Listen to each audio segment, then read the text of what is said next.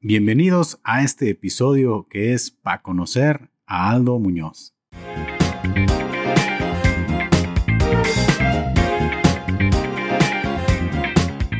Bienvenido, mi estimado. ¿Qué tal, Paco? Yo encantado de estar aquí en tu espacio. Muy Muchas bien. Gracias. Pues mira, el agradecimiento es recíproco porque pues me encuentro aquí en tu estudio, en Remi Studios. Eh, la verdad, muchas gracias por darte el En tu tiempo. espacio mediático virtual, Exacto. espacio físico. Así es, oye. Pues qué bueno que se pudo llevar a cabo esta conversación. eh, se, se horneó desde el episodio este especial del amor guitarrero con el buen pollo, la Juanita, Omar Guevara, Alejandro Carrera. sí, vaya pues- que juntaste un, un buen Dream Team, Sí, claro. aunque pues somos amigos ya de, de tiempo todos. Yo al pollo no lo conocía, pero Ajá. había oído mucho hablar de él y de hecho ya, ya me había hecho algunos trabajos, pero yo no había ido físicamente a su taller. Ajá. Pero mira, ya, ya nos juntaste a todos. Entonces, estuvo padre. en el episodio fue cuando tú tuviste la oportunidad Sí. de conocerlo. Fue la primera vez que lo vi presencialmente. Órale, mira, no, no sabía, yo pensaba que ya se conocían, este, No, no, no, así de, de ahora sí que de cuerpo a cuerpo, no. ajá, no, Y no, mira, no, no tan cerquita. Pollo. Siguen, no los he vendido. no los he empeñado. Ahí están, mira, van a hacerse famosos esos lentes, ¿eh? Oye, Aldo, este, pues mira, eh, para comenzar aquí la, la conversación, me gustaría arrancar con el tema de Mirai. ¿Qué onda con el nuevo sencillo? ¿Cuánto tiempo tiene este proyecto ya, ya existiendo? Ah, pues sí que es un tema extraño, hasta para nosotros mismos. Es un proyecto que se gestó de manera muy natural y extraña porque empezó con Lucho, que es el bajista y compositor de las letras. Y básicamente es una catarsis de un episodio de su vida reciente que lo llevó a la depresión absoluta, a un lugar muy oscuro, al borde de, de tener que prescindir automáticamente de sus signos vitales. Gracias a Dios no, Ok. no lo consumió. Entonces la puerta que encontró para salir de eso fue volver a agarrar el bajo que lo había dejado. Y este se empezó a hacer música con el bajo nada más, a hacer líneas de bajo. Este, y a escribir, a escribir sus experiencias de cómo fue de, pues ahora sí que de A a B, ¿no? De, Ujú. de un lugar donde ya no quería pues, vivir a, a estar otra vez feliz con la vida. Entonces, las ocho rolas que grabamos básicamente son un, son esa historia lineal de, de- de lo que fue viviendo y cómo lo vivió. Obviamente lo escribió a manera de prosa y le convocó a, a nuestro amigo Ernesto, que es el vocalista de los Contras, a que lo ayudara a hacer ya las canciones en el formato verso, coro, verso, coro. Eh, y después de eso ya ellos ya tenían un- una cierta maqueta. Yo todavía no entraba en la ecuación y no sabía nada de nada. Y fue ya cuando Lucho se pone en contacto conmigo y me dice que si lo ayudo a, pues a darle un poco de sonoridad a, a la canción, que no sonara ahí nomás el, el bajo y la voz, ¿no? Ajá. Entonces, digo, claro que sí. Digo, tengo mucho trabajo, pero en mis tiempos libres, este, podré ahí medio vestirlas. Entonces empecé, empecé con una canción que se llama Devocional, recuerdo. Y dije, oye, esto está... O sea, cuando un amigo te pide como que un favor y Ajá. de un amigo que no sabías que escribía y que llevaba, porque él es doctor, 20 Ok. años fuera de la música y aparte es de Chile, entonces este de Chile vino para acá, luego se regresó a Chile, luego se regresó, luego se fue, luego se regresó. Han dado así. Pues realmente, con todo respeto, no te esperas como que las super canciones, ¿no? Ujú. Este, pero uno siempre con ánimo de ayudar a los amigos y sobre todo en el- la situación en la que estaba él. Pero dije, esto está padre. Entonces me empecé a aprender, este, si iba a ser algo medio básico y sencillo, de repente ya estaba súper clavado y, y inmerso en, en el mundo de esa canción. Y la idea era, todavía no sabíamos si iba a ser un grupo o si íbamos a buscar una, se manejó un tiempo buscar una chava que las cantara. Ujú. Ahora sí ser como a la, los productores de, de Televisa que, que, hace- que hicieron Timbiriche. este, buscar una chava o unos chavos, o todavía no sabíamos bien. Teníamos las canciones, bueno, la canción. Y en ese inter, las voces guía estaban cantadas por Ernesto y las cantó muy graves, pensando en que una chava ya las cantará en la octava de arriba. Ok. Yo les dije, bueno, pues este, Jude, que es mi novia, que canta conmigo en el grupo de covers, podría grabar la voz guía para que ya con la chava que va a entrar oiga más o menos cómo las debe de cantar. Y pues Jude también es muy rockera, le gusta Evanescence y ese, ese rollo. Parmore y no es muy afín como al pop o al, a las cosas así. Y entonces cuando ella estaba grabando las voces guía dijo, me gusta mucho esto. Y yo oí como que le quedaba bien, no, no, se, no se veía natural, las interpretaba bien. Y cuando las oyeron Lucho y Ernesto, dijeron, esa es la voz que queremos. Esa es la voz que yo siempre tuve en mi cabeza. Entonces ya le dije a Jude, oye, pues que les gustó mucho tu voz, que si no le entras al grupo, no. Ah, caray, ¿cómo? O sea, no, no, no se vio interesada, ¿qué onda? No, ella es muy nerviosa, es, nunca, nunca ha tenido, o sea, aunque lleva ya varios años tocando covers y en contacto con la gente, pues no es lo mismo tocar covers a tocar original, ¿no? Te enfrentas a otro monstruo, a otro medio, a otras críticas. Entonces, y aparte, pues tampoco es una, no está grande, pero tampoco es una, íbamos a buscar una chava de entre 20 y 28 años. Eh, ella está un poquito más grande, poquito nada más. O sea, ella no se sentía como que era el perfil que, que, cuadraba con el grupo. Y nos costó, me costó convencerla. Hasta que le dije, ¿quieres pasar a la historia como una cantante de covers que te van a olvidar rápido? O por lo menos dejar un legado de un grupo, de una, un disco original, ¿no? Esa es toda la diferencia, le dije. Esa es toda la diferencia. A ella como que, a ver, cuéntame más. Ya me interesó el argumento, ¿no? sí, entonces, eso, eso fue como el argumento que, que, le, que le cambió el sesgo, ¿no? Entonces, dijo, bueno, pues dije, ¿qué es lo, dije, ¿qué es lo peor que puede pasar? Nada. Entonces entró, eh, seguimos grabando canciones y Paulo Ibarra, que es el baterista de los Contras, bueno, él era director de Planeta FM y Planeta FM cerró sus puertas. Entonces dijo, me voy a dedicar a ser manager. Entonces coincidió su decisión con que nosotros, pues ya llevamos creo que cuatro canciones y se las enseñó a una compañía que se llama Nápoles Town Records. Ok. de Ciudad de México. Y les maravilló, les encantó que nos quieran firmar ya, que ya, que ya, que ya. Y pero pues nosotros, nomás con cuatro rolas, les dijimos, pues aguanten a que por lo menos hagamos ocho, ¿no? Entonces, ahorita estamos con esa compañía. Ah, qué chido. O sea, todo eso te estoy hablando que pasó en seis meses. O sea, de, del primer, uh, de que Lucho agarró su bajo ahorita, creo que van como seis meses apenas. Y es cuando dicen, ¿no? Que las cosas se van dando de forma tan orgánica que dices, ya tocaba, ¿no? Lo que a veces buscamos o yo busqué de morro 20 años que nunca se dio. Y ahorita sin, sin buscarlo, sin pedirlo, pues ya estrenamos videos, ya la canción está en varias radios, este, con compañía disquera, con, pues con todo un equipo, ¿no? De trabajo que, que no fue forzado, que salió así nada más, nada más. Entonces es una experiencia extraña porque ya creímos que ese barco ya había zarpado. Em, yo, bueno, todos pues ya con familia, unos con hijos, este, se dedican a, a diferentes rubros. Pero dijimos, pues, ah, vamos viviendo la experiencia, ¿no? Así sin pretensiones como ha sido hasta ahorita, a ver hasta dónde llega este cotorreo. Y pues ya, Ahora sí que el comercial ya pueden checar ahí el primer sencillo que se llama Origami en todas las plataformas. Eso. Oye, ¿y en qué momento de todo este proceso surgió el nombre de la banda? ¿Fue desde ah, lo puso Lucho, o sea, Lucho este ya este ya querían el proyecto con ese nombre. Lucho es muy espiritual y muy así, no sé cómo decirlo.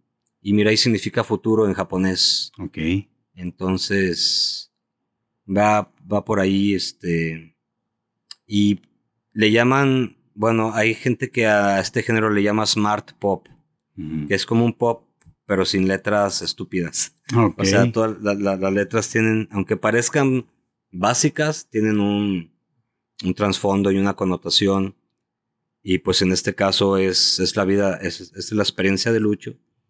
Pero tampoco lo decimos así tal, tal cual, ¿no? Este, Lucho trató de hacerlo más metafórico. Entonces las letras las hace él. Yo de muchas letras todavía no sé de qué van. No le he preguntado bien todavía. Este, pero creo que esta de origami sí es, sí es esa parte donde él está empezando a, a querer vol- a volver a entrar en la luz, ¿no? Este, quiero suponer que DJ es Dios. Cuando dice dime DJ, ¿qué estoy haciendo aquí? Y todo es así, ¿no? O sea, las letras no son literales como, como quien dice. Tienen ahí su trasfondo. Sí, porque tiene como esa, esa frase al inicio, ¿no? Como que te engancha, dices, órale, este, sí, sí tengo muy presente.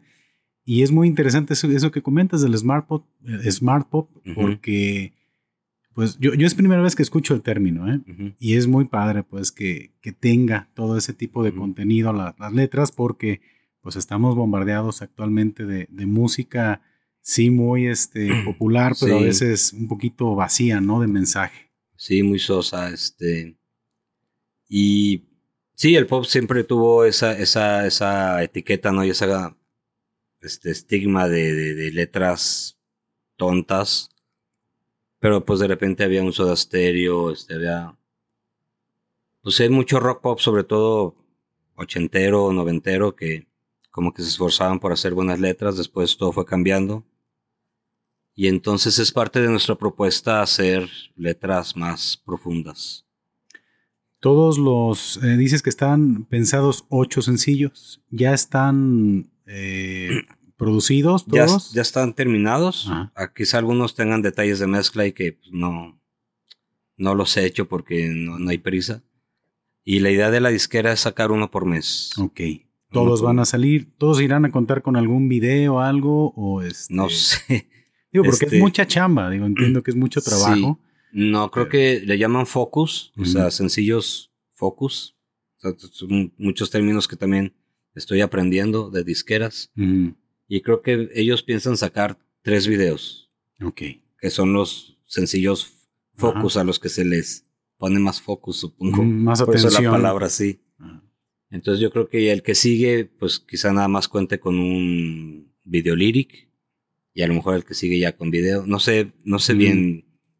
¿Cómo, cómo irá Las cosas van cambiando cada que hablamos con, con Paulo. Ajá. Este, pero, pero trabajan muy bien estos, estos chavos de México, nos traen en friega. Este, están dedicados mucho a las redes. Ya ves que ahorita todo eso ha cambiado hacia, hacia este lado. Entonces ahí nos tienen haciendo TikToks y, Todo el rollo, ¿no? es adaptarse Instagram y a adaptarse forma. o morir. Digo, tampoco es que salgamos así bailando, ¿verdad? Pero, pero ahí de- de- dentro de lo que podemos estirar la liga, ahí, ahí andamos este, divirtiéndonos. No, qué bien. Pues digo, para toda la gente que no tenga el gusto de, de conocerte, que pues, es poca, digo, todo lo, lo que viene siendo el, no sé, el ámbito musical aquí, tapatío y nacional, ubican muy bien tu nombre, pero para quienes no tienen el gusto, pues tú eres este productor, eres guitarrista, multi-instrumentista Así es. y has estado participando en muchísimos proyectos musicales muy, muy interesantes, ¿no? Ahorita que tocas ese tema de, del TikTok y de todo este asunto de, de las redes, ¿cómo notas esa evolución en la cual tú estuviste involucrado en proyectos musicales con una manera de promoverse muy diferente ahora? Yo creo que sí es muy, muy este, radical el cambio, ¿no? ¿Qué, qué- qué podrías tú pensar de Sí. esta nueva forma de trabajar? Obviamente me cuesta, pero siempre he tratado de tener la mente abierta a, a todo y, y no quedarme así como, como el chaborruco este, gruñón que nada le parece. Y ahí luego uno llega a entender a, a los papás cuando uno estaba chavo y. cómo reaccionaban los papás, ¿no? Este, no quiero ser esa, esa persona Eh, y entonces trato de, pues, de tener la antena muy, muy abierta y, y entender el mundo ahorita para dónde va, las nuevas generaciones, cómo piensan, cómo consumen las cosas. Ya todo es más rápido, ya todo es scroll, ya todo es este. Este. Tienes. Demasiada información. Ya antes había cuatro programas, dos canales de televisión. Este todo el mundo sabíamos los grupos que existían y las canciones que tocaban. Y ahorita, pues no, no, sé, creo que dicen que cada viernes se suben 130 mil canciones a Spotify, imagínate. No, no, con, contra qué monstruo, ¿no? a mí a cada rato ya, no, es que este grupo, y me lo dicen como si es obvio que yo los conozco y yo no conozco ese grupo. Exacto. ¿Cómo que no conoces ese grupo? Entonces ya, sí, ya es demasiado. Y, pero pues estamos tratando de, divertirnos sobre todo y de, pues, ir con la corriente. ¿Les sucede a ustedes con el tema musical, también a uno con el tema de los podcasts? Dicen que actualmente hay más podcasts que gente escuchándolos, ¿no? Entonces, eh, pero creo que eso no, no limita, ¿no? A esas ganas de, crear. No, porque ahí quedan, quedan para la posteridad y nunca sabes de aquí 15, 20, 50 años que a lo mejor le van a ayudar mucho a alguna persona que se lo encuentre por ahí en, mucho tiempo. Lo chido de todo esto de las plataformas es que ahí quedan tus obras, ¿no? Sí. Si uno se va a morir, a uno se lo van a comer los gusanos, pero la obra que hizo uno ahí queda y nunca sabes este, a quién le va pues, quizá ayudar o le va a hacer pasar un buen día o... Es que yo creo mucho en el carácter documental de este tipo de, contenidos, que sí, digo, sí es la, la conversación en el momento y sí es las personas que puedan estar viendo, escuchando este episodio, pues está sirviéndoles como compañía, aprendiendo algo nuevo, lo que tú quieras, ¿no? La gente que consuma podcast.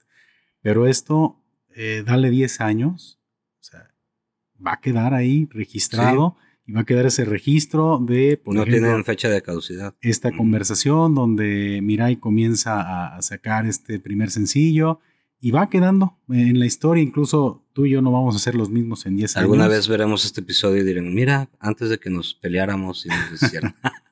Hombre, antes de que Aldo ya no me volviera a saludar por el éxito avasallador, ya ni se acuerda acá que grabamos un episodio, ¿no? No, esa cuestión del éxito nunca ha ido conmigo. El éxito es la paz, el éxito es tener un buen día, el éxito es compartir tus canciones, este, que la gente reconozca tu trabajo, pero de manera como de igual a igual, no sé mm. cómo decirlo. Tengo, siempre he tenido problemas con la con la admiración o la falsa admiración. Digo, yo, yo, yo, yo toco desde muy chico, desde los 7, 8 años, yo ya tocaba y llegué a salir en la tele, tocar en el Teatro de Gollado. Y siempre he visto que mucha gente es lo que busca, ¿no? Este, de hecho, a veces están en la música nada más por la fama, el dinero, las chavas y los excesos. Y por ahí dicen que si estás en la música por esas causas, pues estás en el lugar equivocado. La música debe ser causa, reacción, efecto y finalidad. O sea, te tienes que comprometer con la música y lo demás es como, pues, lo que viene fuera de tu control, ¿no? Entonces, yo sí tengo problemas a veces con cómo a uno lo trata la gente y y me hace sentir como incómodo mm. la, la, falsa admiración o la admiración exagerada. Mm. Porque nunca me he sentido ni, más, ni menos ni más que nadie. O sea, mis papás me han dado una educación muy, muy, muy, muy buena y muy ecuánime y muy, este, y, y conozco gente que mal hizo cualquier cosita y ya, ¿no? No me hablen, yo estoy acá.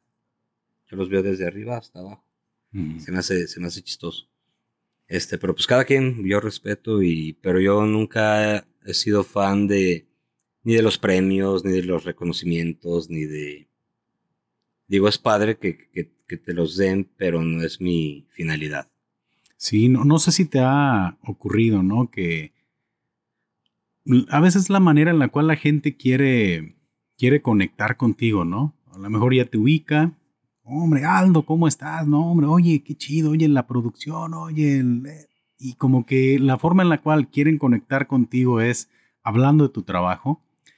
Y a veces dices, oye, lo hago todos los días, lo hago todo el tiempo. Eh, pues, ¿por, qué no hablamos de otra cosa, no? O sea, de repente como que sí, sí, que tengas ese, ese momento de, de convivir a veces con la gente sin querer conectar de esa manera, yo creo que es interesante, pero también se entiende que es la forma en la cual, pues, es lo que la gente sabe de ti, ¿no? Claro, imagínate, yo estoy en el estudio a veces 14 horas seguidas, 16 horas seguidas. cuando salgo a, a, el momento de esparcimiento y, otra vez llega la gente y música y quieren saber de música y preguntas de música. Digo, no les hago el feo ni nada, pero, pero sí es como, es de lo que ahorita me quiero desvincular. Pero también a veces ahí donde toco covers, este, pues tú uno se baja del escenario y se siente completamente una persona común y corriente. Pero llega la gente y que la foto y que no, que wow, que, a veces como solo, que buscas, ¿no? Ese ratito de y a lo mejor hay gente se siente cómoda con esa con ese trato, pero a mí sí me da sabe qué. Sí, lo que pasa es que lo platicaba también con precisamente, precisamente lo platicaba con el pollo, porque pues en ocasiones en las que hemos tenido oportunidad de, convivir, la gente que lo ubica pues se acerca y la conversación es las guitarras, ¿no? Claro. Y las guitarras. le dije, oye, eh, y no es que a mí me suceda, pero de repente me comienza a ocurrir que la gente que ya me ubica por el contenido, por el podcast, pues es la forma, ¿no? En la que, oye, ¿qué tal el podcast? ¿Y qué onda con esto? Y dices, pues pues como que sí, sí. Pues es que, ¿qué más van a saber de uno? Pues. Exacto. O sea, es obvio que de lo que saben van, a, va, a ser el primer, va a ser el primer approach, ¿no? Quizá ya después de un ratito de eso ya se vaya la conversación a otros lugares. Pero, Pero eso es entendible. Como que se, se puede comenzar a extrañar, en tu caso, a lo mejor como esa sensación de anonimato, ¿no? Como decir, ay, qué ganas de, de realmente un día salir y... No, digo, tampoco es que salga y que pero, pero en, los círculos en los que te mueves y te conocen, en, los eventos se te acerca, ¿no? Hasta me echan carrilla de. Sí, en los eventos así como locales o si no puedo, doy un paso y alguien me saluda, doy otro paso y alguien me saluda, doy otro paso y alguien me saluda. Y, pero pues ya sé lo que voy, tampoco me voy a quejar, pues, mejor alguien me puede decir, pues no vayas, ¿no? Pero, digo, a veces padre porque conoces gente, Nunca sabes qué va a salir bueno de, esos encuentros, pero sí tienes que tener cierta madera para saber que así es este, este cotorreo, ¿no? Sí, yo creo que eh, por eso es muy importante que primero, pues trabajes, trabajes en, en, lo que te gusta y que lo hagas con gusto, con pasión y que de manera gradual te comiencen a suceder las cosas porque yo no sé cómo le, le hace a esas personas que de repente su fama puede, no sé, desarrollarse en cosa de 15, 22 días, y dices, Ay, ¿cómo le haces? ¿O te haces viral? Pues yo creo que... Pues por eso se, se quitan la vida a veces, desgraciadamente. O sea, es, es está muy complicado, ¿no? que no saber procesar esa, esa situación. No hay como un manual de, el manual del artista en 10 pasos, ¿no? Este... Cómo sobrevivir a la viralidad y no caer en el intento, ¿no? sí tienes que tener mucha madera, este, vocación, no artística, sino vocación de... La gente lo que no ve, la gente te ve nada más en el escenario eh, o te ve en un video o te ve en una entrevista y como que creen que así es tu vida, ¿no? Todo el tiempo pasándotela bien o tocando o de cotorreo, pero no ven el otro 90% del tiempo que es estar esperando en un aeropuerto mucho, en una, estación de autobuses, este, en pruebas de sonido que se pueden durar hasta seis horas. Este, todo ese tiempo, todos los problemas ¿no? con los del grupo. Mucha gente, bueno, yo que estuve en Azul Violeta unos, unos que serán cuatro años, cinco años. Este fue cuando, pues fue mi, fue mi primera experiencia tocando en un grupo pues famoso en ese entonces. Me tocó ir a varios países y digo, gracias a Dios creo que tengo capacidad de, entendimiento, soy muy analítico y no me sobre, sobrepasó la situación. Y dije, órale, ¿con qué de esto se trata, no? Se trata de en una hora estar rodeado de gente que te adula y a la próxima hora estar solo en tu cuarto de hotel este, sin saber qué hacer. O que vas a la, al Oxxo y te tratan mal y, o sea, es muy efímero todo esto. Sí, claro. Divertido, pero muy efímero. Sí, en, alguna ocasión platicábamos, no sé si con, no recuerdo la, la, el podcast, el episodio, creo que, no, no sé qué tanto ubiques tú el mundo del stand-up, comediantes, este, no sé, no, no le quiero poner a lo mejor la frase a quien no la dijo, pero hay un stand pero que se llama Alex Fernández y él precisamente hablaba de eso. Dice, no hay un, no hay momento más complicado que el de llegar a tu habitación de hotel después de una presentación con un lleno total, ¿no? Como que... No, conozco muchos estandoperos, sí me gusta mucho la comedia, soy muy fan de, me van a perdonar, pero de Oscar Burgos y el perro, y el perro Guarumo, Polo Polo, me sé de memoria todos sus discos. Soy muy así de humor de ese tipo, este, muy easy going, como le dicen, mm. muy saberse burlar de uno mismo. Es muy raro que yo me agüite de una carrilla, muy Hasta yo me sigo echando. este, y hay gente que no con pincitas, ¿no? Pero a mí me gusta mucho el humor, creo que reflejas este cómo cómo vives, este cómo piensas, cómo te relacionas con los demás. Y recuerdo mucho, o sea, Franco Escamilla me costó entenderlo y después me hizo fan. Mm. Y él también dice en una entrevista que cuando llegó a su tope, que fue haber llenado, creo que el auditorio dos veces con un sold out, estuvo deprimido después ah, tres meses. Sí, sí. O sea, no salió de su cuarto en tres meses en la depresión total. Entonces, así como hay depresión postparto, hay como depresión post-éxito, ¿no? O post post-meta que cumples. Este, es como el ¿y ahora qué? O sea, ya llegué a donde quería llegar, ahora que sí. Y esos momentos cuestan, cuestan mucho trabajo. En tu carrera, ¿tú has experimentado en algún momento eso que digas ya le perdiste rumbo o siempre consideras que has tenido como que claro para dónde va la, la brújula? Creo que es normal que con la edad eh, lo más feo de, irse siendo viejo es que vas perdiendo la capacidad de, asombro, de emoción, de ciertas cosas. Pero afortunadamente lo que es el amor, el amor guitarrero. Eso. Y el amor a, producir y hacer música sigue intacto. A muchas cosas más que antes me fascinaban. Como que cuando ves cómo se hacen, cuando entiendes por qué se hacen, ya van perdiendo este pues esa, ese valor.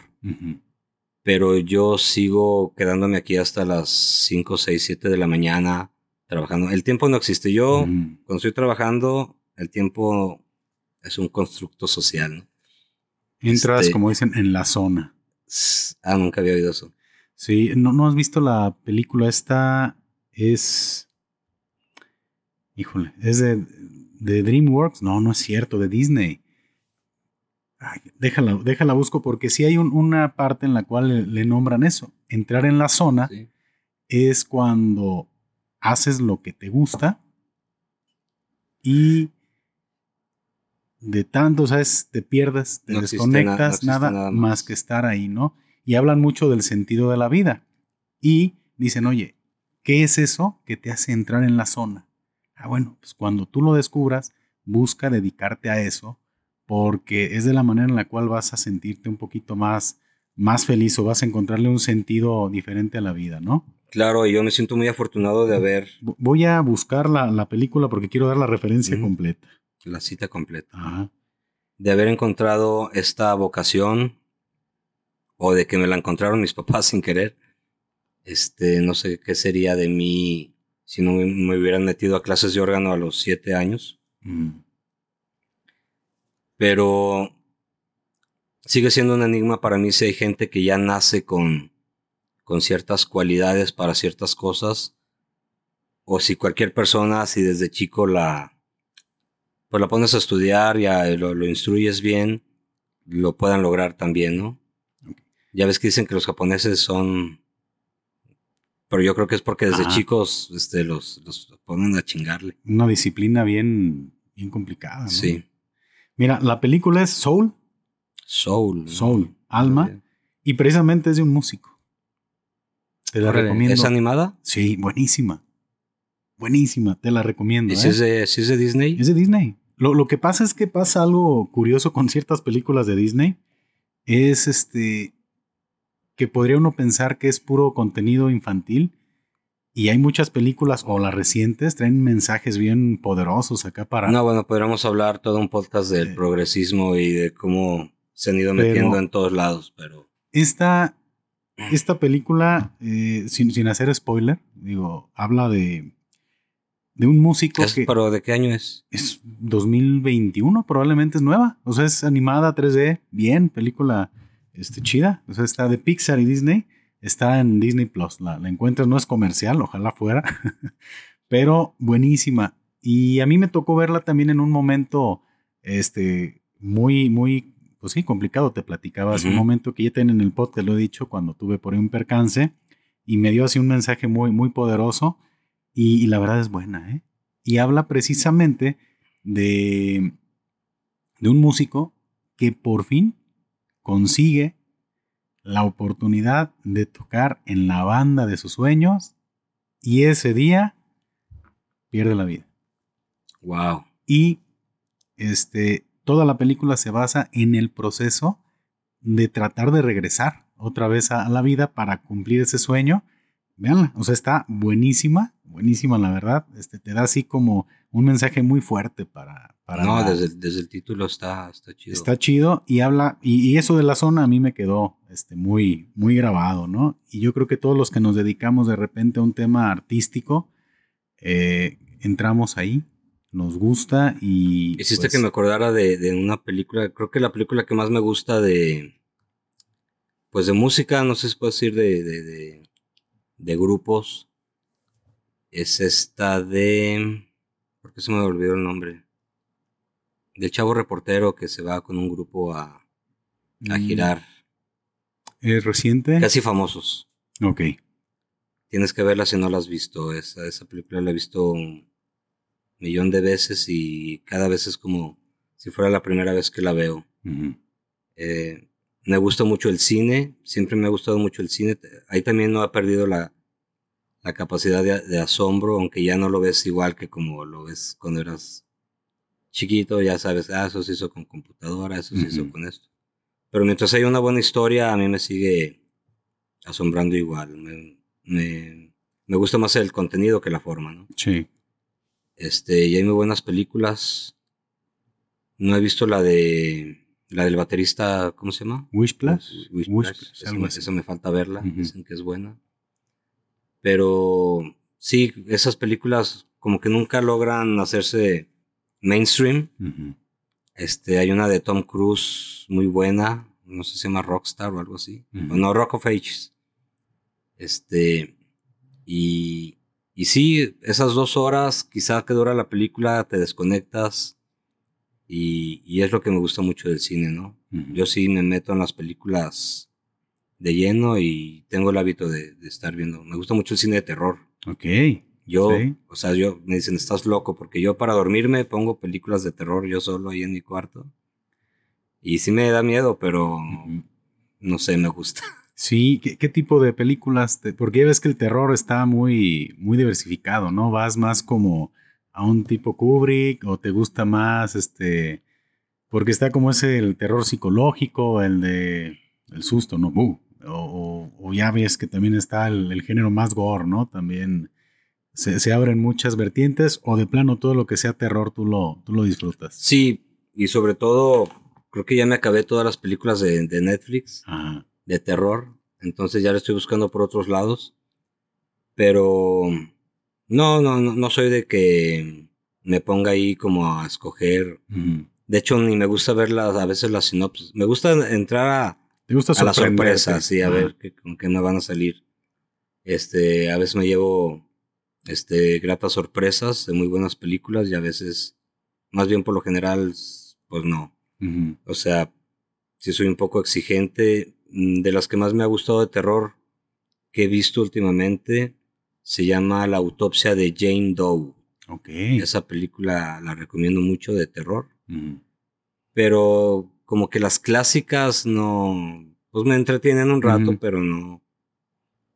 Esa, e- esta que te digo sí me dejó así un, un rato así de que Espantadón. muy espantado. Sí. Este, y me gustan mucho también las películas cómicas, este, Ajá. aunque, aunque me vayan a, a funar, me gusta Adam Sandler, me gusta Ben Stiller, me gusta de repente el humor gringo eh, sin sentido, me gusta Family Guy, Ah, buenísimo. Half Men, ese Sí. tipo de cosas, South. Park, Ajá. me, me gusta mucho. El humor, el Chavo del el humor ácido, el ¿no? Chavo del Ocho me gusta mucho. Mi novia se enoja mucho, pero es lo que hay. Tú dile, es que es sin querer queriendo. bueno, pero no te enojes. Ándale.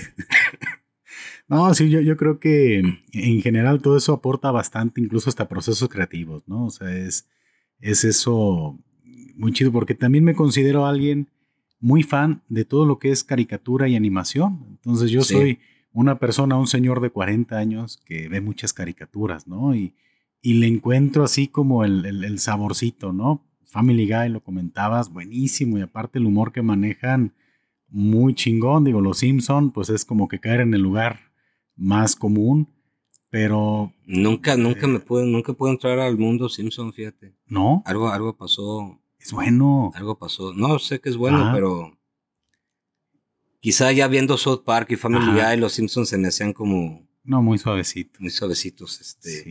No, no, pero- es que también South Park, qué bárbaro, ¿no? O sea, sí, Sí. sí se van al.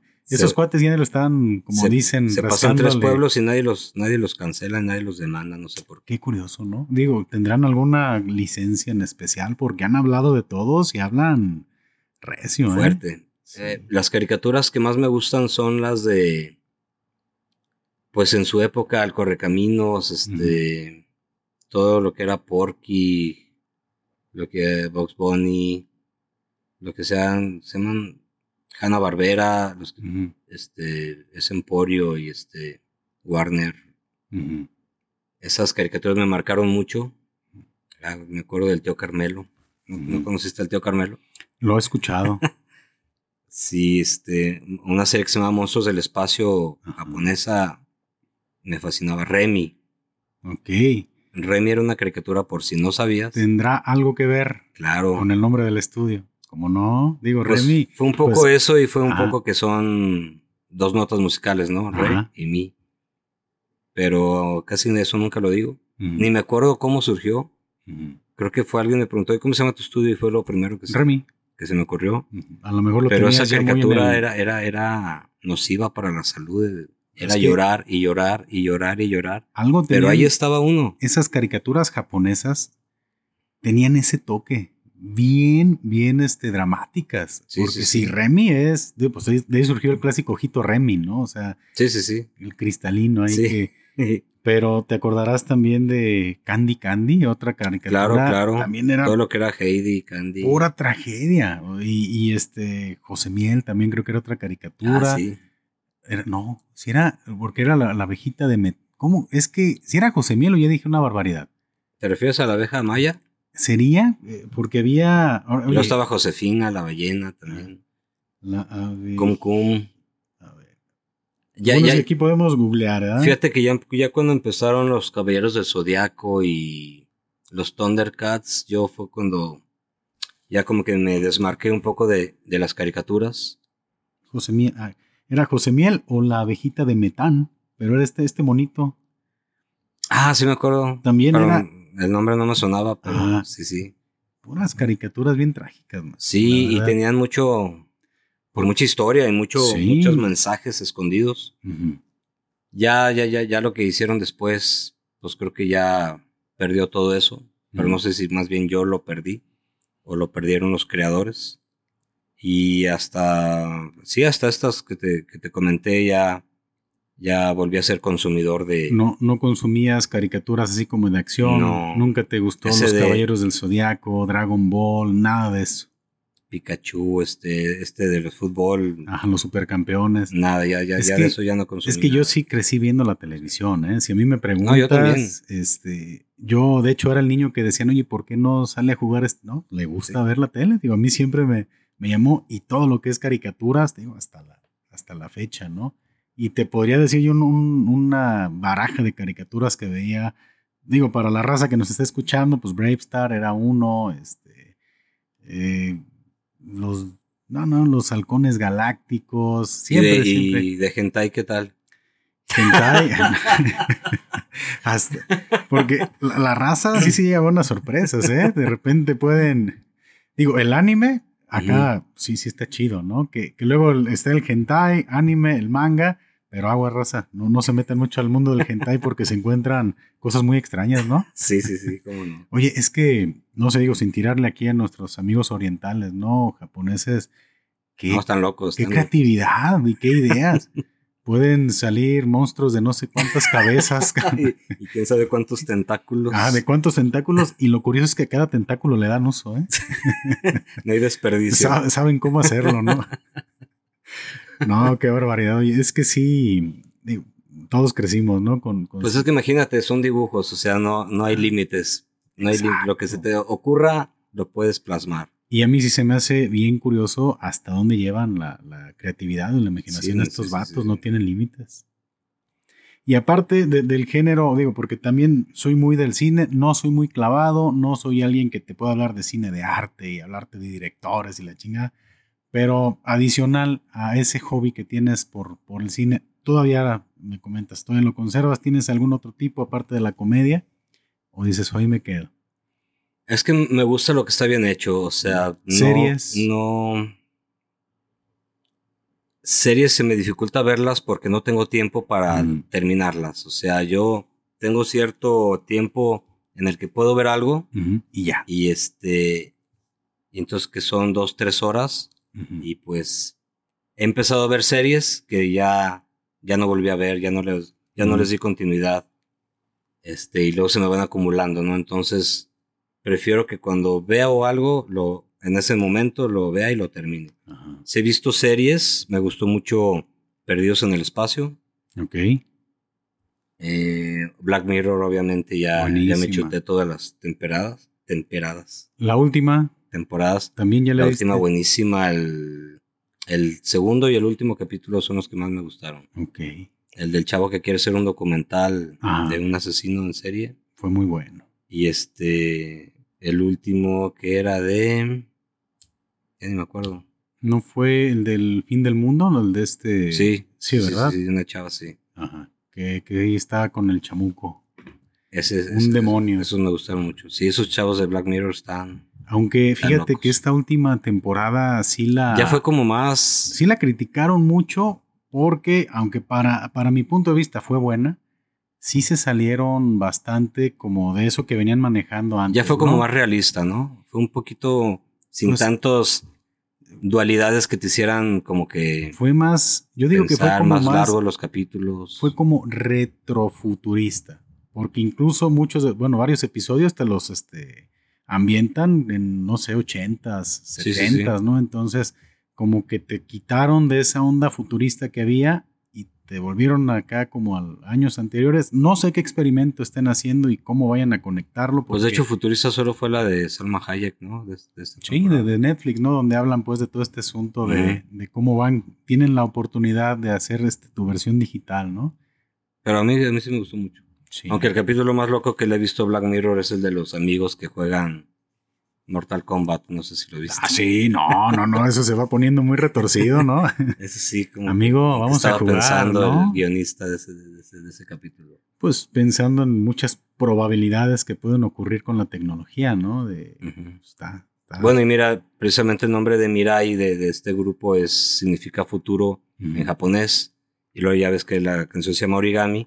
A lo mejor mucha gente va a creer que. Y aparte salimos en el video vestidos así como de japoneses. Ah, sí, no, y Este- aparte ah, hacen varias, este, varios movimientos. y no son fáciles, ¿eh? Yo repetí, eh, eh, el que salgo, yo lo Ajá. repetí como 100 veces. No me digas, ¿sí? Sí, que porque la mano, que el pulgar, que todo, que este chavo, el director, Ujú, sabía y estudió eso.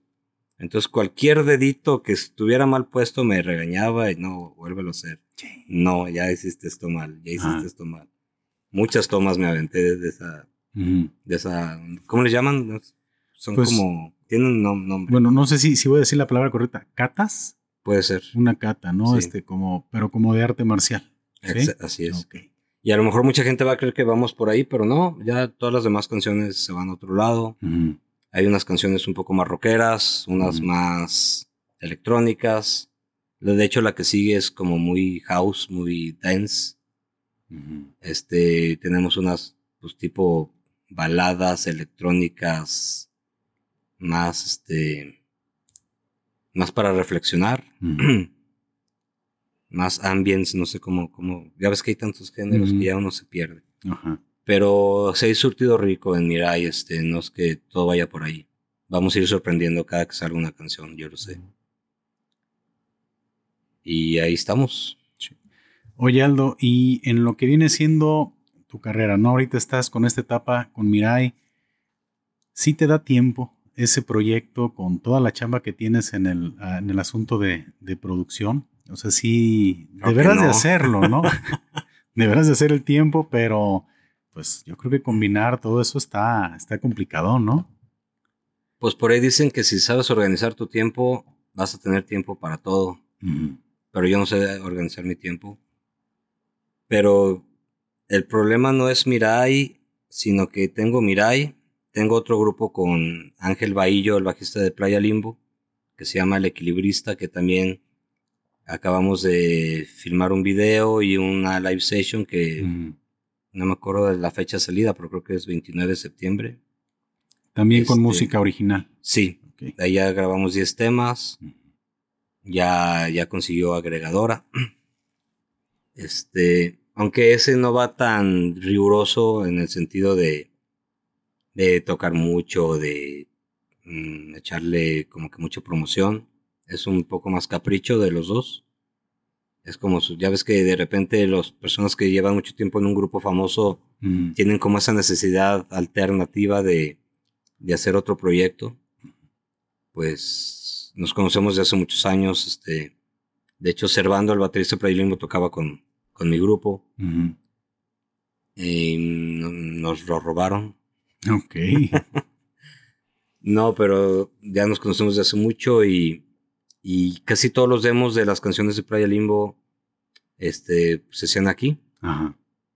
Entonces, de repente, como que las canciones que no le autorizaban en Playa Limbo, no por malas, sino porque no tenían como el perfil, las iba este, apartando. pues, pues, vamos grabándolas. Eh, y también, primero se intentaron grabar con, con Chavas, este, pero él sentía que no le daban, como él era el compositor, el sentido. Este, hasta que dijo, pues las voy a cantar yo, chingue su madre. Pero, pues él no es cantante. Entonces aquí poco a poco empezó a desarrollar ese nuevo personaje, ese nuevo approach con la música. Y a mí se me hace que, pues no será Pavarotti, pero... La arma. Creo que como son sus rolas, las interpreta muy bien. Como es español, a veces cuesta entenderle un poco, pero, pero la gente que ya ha oído el proyecto le, le gusta, ese sí es más rockero, este, ya lo verán, y también tengo a los contras que acabamos de grabar un disco de memoriabil, memor, memoriabilia, le llaman. Ok. O sea, de canciones ya muy viejas, pero que, pues, que queríamos tener ahí para la posteridad, que no se quedaran ahí en el olvido. Entonces también, a lo mejor hacemos una presentación en noviembre. No, más bien la vamos a hacer. Ok. Porque ya nos llegaron los vinilos, los sacamos en vinilo. Entonces la entrada al concierto va a ser... La compra del... La compra del vinilo ah, y también se llevan una playera, creo que va a haber. Este. Luego ya se informarán bien los, los que han seguido los contras por tantos años, que lo, estamos muy agradecidos. Y y ha tenido buena, respuesta también a los contras. Entonces, imagínate, soy en Mirai, en el equilibrista, en los contras. No sé si también has visto que estoy en un, un proyecto que se llama Da Boomer. No me había tocado. Este, está muy padre. Eh, son reversiones de canciones famosas cantadas por, pues por gente medio cercana que conocemos, hay unos más famosos que otros, este, otros completamente desconocidos porque cantan bien. Es parte del experimento, ¿no? Una canción hacerla completamente antagónica a lo que al arreglo original. Ok.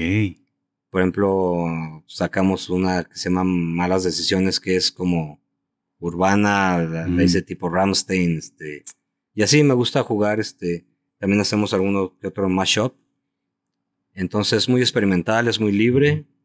De hecho, primero vienen, graban la voz, ellos sin saber cómo va a quedar la canción. Ah, o sea, es como una sorpresa, entonces Es ya la sorpresa, mezcla. Yo, yo ya teniendo la voz, a ver qué se me ocurre.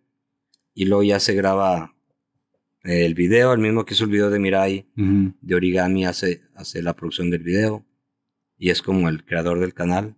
Ok, qué interesante, Entonces- ¿eh? Déjalo, lo, y, sigo y para eso checar. también, es- ese también me trae en friega. Entonces, pero pues no sé cómo, ya aparte con novia y el grupo de covers, pero Y no, no me me haciendo quejo. podcast. haciendo podcast. No, pero hasta ahorita todo bien. Sí. No sé si ya después, si alguno de esos proyectos se ponga más demandante, tenga que ir cor- cortando cabezas, pero ese es el espero que no. que es el tema, ¿no? Que, es. que tienes que ir combinando porque, pues actualmente más o menos para cuántas bandas estás o, o agrupaciones estás este, produciendo. Mm, no sabría decirlo bien porque pues depende del proceso, ¿no? Este, hay unas que vienen, se hace la captura, entonces ya yo me quedo a la postproducción, que la voy haciendo ahí cuando, cuando tengo tiempo. Este, pero he de estar ahorita en la producción de unas cuatro o cinco bandas. Pero sí les digo, no, no, no, no No, se impacienten. ah, no- no son enchiladas, como Sí. dicen, ¿no? Pero hasta eso sí trabajo rápido, me gusta ser pragmático, eficaz y, y consistente. No por eso quiere decir que sea mal hecho, este, sino trato de hacerlo bien, pero pues rápido. Porque si en esto de la música es, es- muy tardado, la gente cree que son palomitas, pero Ujú. No, te, puedes, te puedes tardar buscando un solo sonido tres horas, porque ya lo tienes en la mente y dices no hasta que lo encuentre. Y eso es lo mágico de, de la- hacer música, ¿no? Y en el tema, no sé si sea una, una pregunta válida, a ti de manera personal, ¿qué te ha dado este, más satisfacciones? ¿El tema de la producción o el tema de, de tu carrera como músico? No, yo creo que la producción. Sí. Sí, porque ¿Has encontrado ahí? no hay nada como ver una cara de alguien cuando oye la canción ya terminada. Este, hay gente que ha llorado cuando las oye y eso, eso, pues eso no tiene absolutamente ningún, ningún precio. Con grupos originales, pues nunca llegué realmente a, a, a cruzar ese umbral. Digo, estuve en Azul Violeta, pero pues yo no era eh, pues ni fundador, ni compositor, ni... Sí podía hacer mis arreglos personales y todo, pero había libertad. Pero no era mi grupo como tal. Me sentía ahí un poco, pues invitado, que era lo que... era. Ujú. Este... A ver ahora con Mirai o el equilibrista cómo nos va. Pero cuando haces música, cuando produces música, que ya la tienes, es como si sabes que tu chava está embarazada, tu esposa, y ya viste a tu hijo a los 24 años dedicándose a tal cosa, ¿no? Y digo, aunque él va a decidir su vida, pero te haces como, es un ejemplo, es un ejemplo. Ya te haces la idea y va a pasar mucho tiempo y tú vas a ir tratando de llevarlo por ahí. Entonces acá es igual, cuando no hay nada, cuando hay solo una voz y ya medio te imaginaste cómo tiene que quedar, no es que aprietes un botón y ya No. quedó, ¿no? Aunque a, a lo mejor al, al rato con inteligencia artificial sí va a ser así. Este, Un, un entonces... par de electrodos, ¿no? Y Sí. vámonos a sacarla. Oye, estaría muy bien porque hay raza muy creativa, ¿no? Yo creo que sería muy productivo. Sí, de hecho acabo de oír una canción de peso pluma cantada por Cerati. Ah, sí. Este, y soy, soy increíblemente real. Eh, bueno, el caso es de que es, muy mágico llevar todo ese proceso. Digo, afortunadamente yo, yo grabo todo. Este, de, de, cómo va en pañales la canción, cómo la llegas a, un, a cierto lugar. Hay veces que ya está el 90% y dices, no, va para atrás y vuelves a empezar desde ceros. A veces me la puedo pasar así tres horas pensando qué demonios voy a hacer. Ya cuando como que se abrió la puerta y viste la luz, ya nomás es cosa de, de hacerlo. Pero lo difícil es eso, saber qué hacer a veces rápido te ilumina Dios, a veces. Y ese algo es algún arreglo, alguna nota. cuando tú hablas de algún sonido, te refieres, por ejemplo, como a. como a qué podría ser. Como el estilo, o sea, como el estilo y como a las partes, cómo van a estar diseñadas cada. el timing de la canción, cada parte de la canción. Y sí sucede que a veces a raíz de un sonido, de un ritmo, de un video que ves o de algo que te inspira, dices, ya, ya sé por dónde va a ir esto. Y ya, ya, ahí sí te vas como trenecito, nomás que es muy tardado, ¿no? Es muy tardado si te imaginaste un cierto tipo de, de pad o cierto tipo de campanita, cierto tipo de batería. Primero encontrarla y luego grabarla, luego mezclarla y luego, luego ver qué funciona con, con qué, qué elementos chocan, cuáles tienes que sacrificar. Es súper feo que hiciste algo que te gusta mucho y tú como productor tienes que saber. Tú no. Tú no juegas porque, porque la canción se fue para este lado. Y eso, eso es muy mágico. La gente apenas está como enterándose de, de qué hacen los productores o qué hacen los arreglistas. Antes estaban muy invisibilizados. Este, pero pues realmente ahora ya con una computadora hay unos cuantos programas puedes hacer tu, tu música original y, y, a nivel profesional. Es lo bueno. ¿En qué punto de tu este, desarrollo profesional sentiste que ya el tema de la producción había dado un brinco? dije, ¿sabes qué? Esto se me hace que ya va en serio, ya me buscó fulanito, esto ya no es tan... Fue muy gradual. Este, bueno, yo tenía en mi, grupo Los Contras y batallábamos mucho para grabar demos y era, y era muy caro, había que ahorrar todo el año y, y no quedaban tan, tan bien las grabaciones. Estoy hablando del 89, 90, 91. Luego grabamos con un muy buen amigo que se llama Tuti Perales. Saludos al Tuti. Este, pariente de, de los calleros de Maná. Y él, su papá tiene un equipo de radio y lo tenía en un departamento, me acuerdo, ahí en Avenida Guadalupe. Y, él también quería como empezar a, hacer sus pininos en la grabación y tenía este, cinta de, de dos pulgadas y de cuatro canales. Uh Nomás que el lugar era muy, muy pequeño, era un depa chiquito. Ahí sí fue típico ampli en el baño, o sea, sí, literalmente mi amplificador estaba en el baño. Y esos demos ya sonaron muy bien, de hecho hasta ahorita mucha gente los oye y los pide y y siguen siendo pues como de culto, ¿no? Esos demos quedaron muy bien y, y me acuerdo que yo dije, yo, yo quiero, me, interesa mucho esto. En un momento yo, bueno, mi papá le iba a comprar todo el equipo a, Tuti porque estaba en venta, pero en una de esas no se armó y en una tienda de discos vi una porta estudio de ocho canales que no sabía para qué demonios era. Ya pregunté, no, aquí puedes grabar yo, aquí como lo que tienes que hacer con consolotas y maquinotas aquí.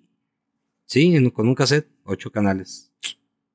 Y yo, o sea, afortunadamente me la, me la compraron.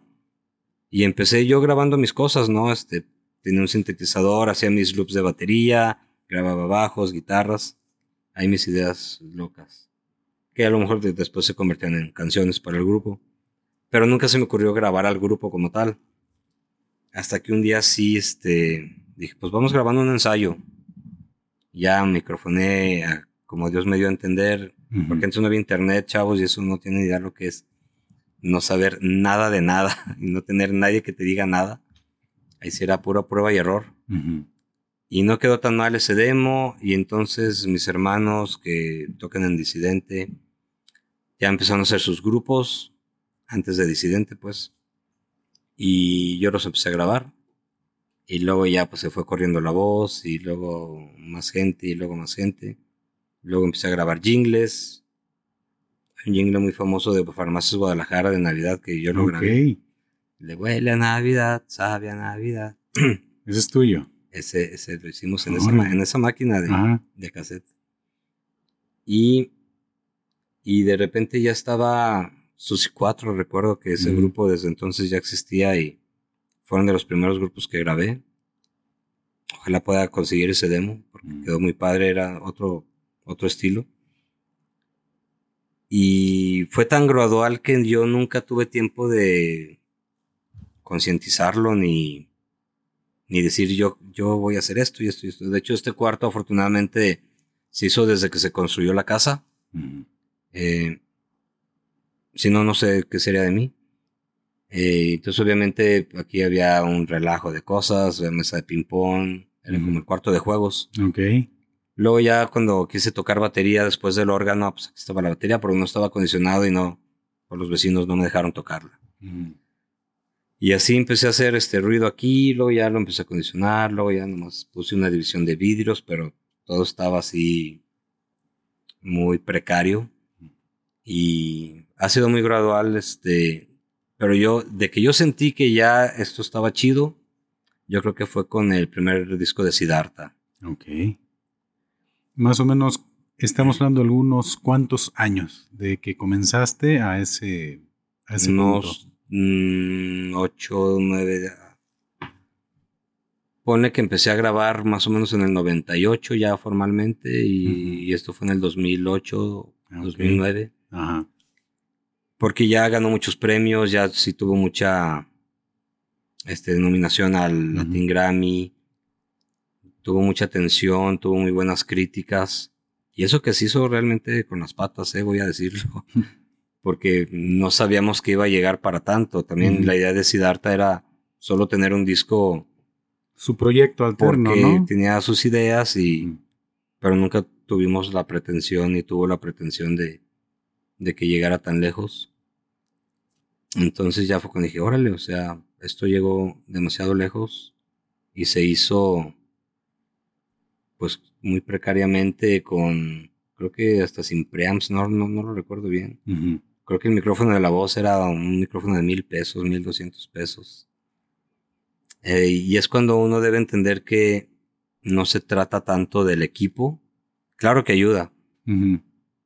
Pero el mono, si el mono le sabe, este, puede conseguir cosas muy funcionales y profesionales con, con pocos recursos.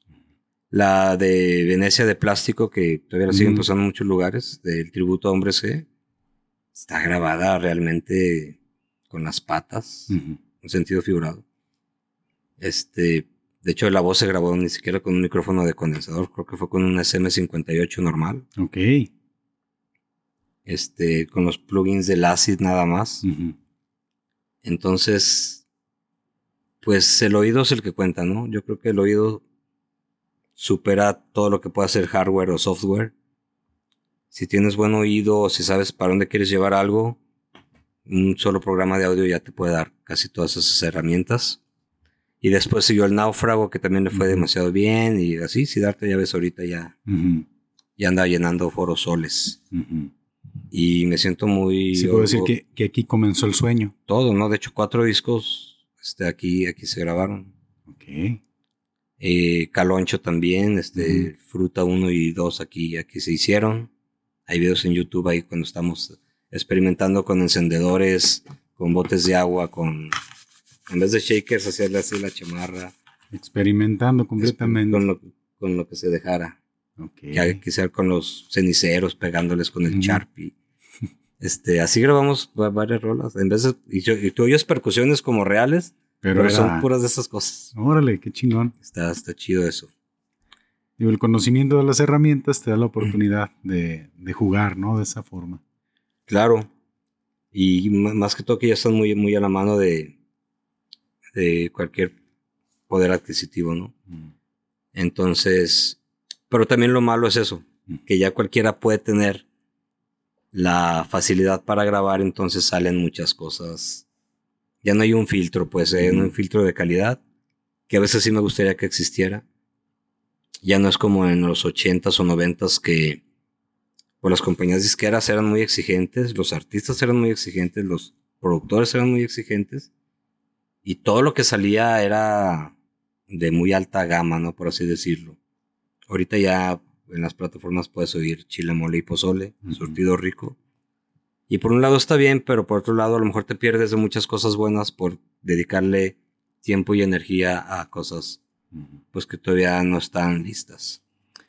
Sí, lo que pasa es que la, tecnología, los avances que, que, han habido y la producción de muchas cosas eh, han hecho muy accesible herramientas para todos, ¿no? Así y a lo mejor pues tienes el deseo, el deseo de hacer algo, pero tú lo has dicho, o sea, si no tienes las nociones, si no tienes claridad o incluso suena gacho, no tienes el talento, pues aunque te equipes de lo mejor o, de repente compres, pues no vas a llegar a, resultados pues interesantes, ¿no?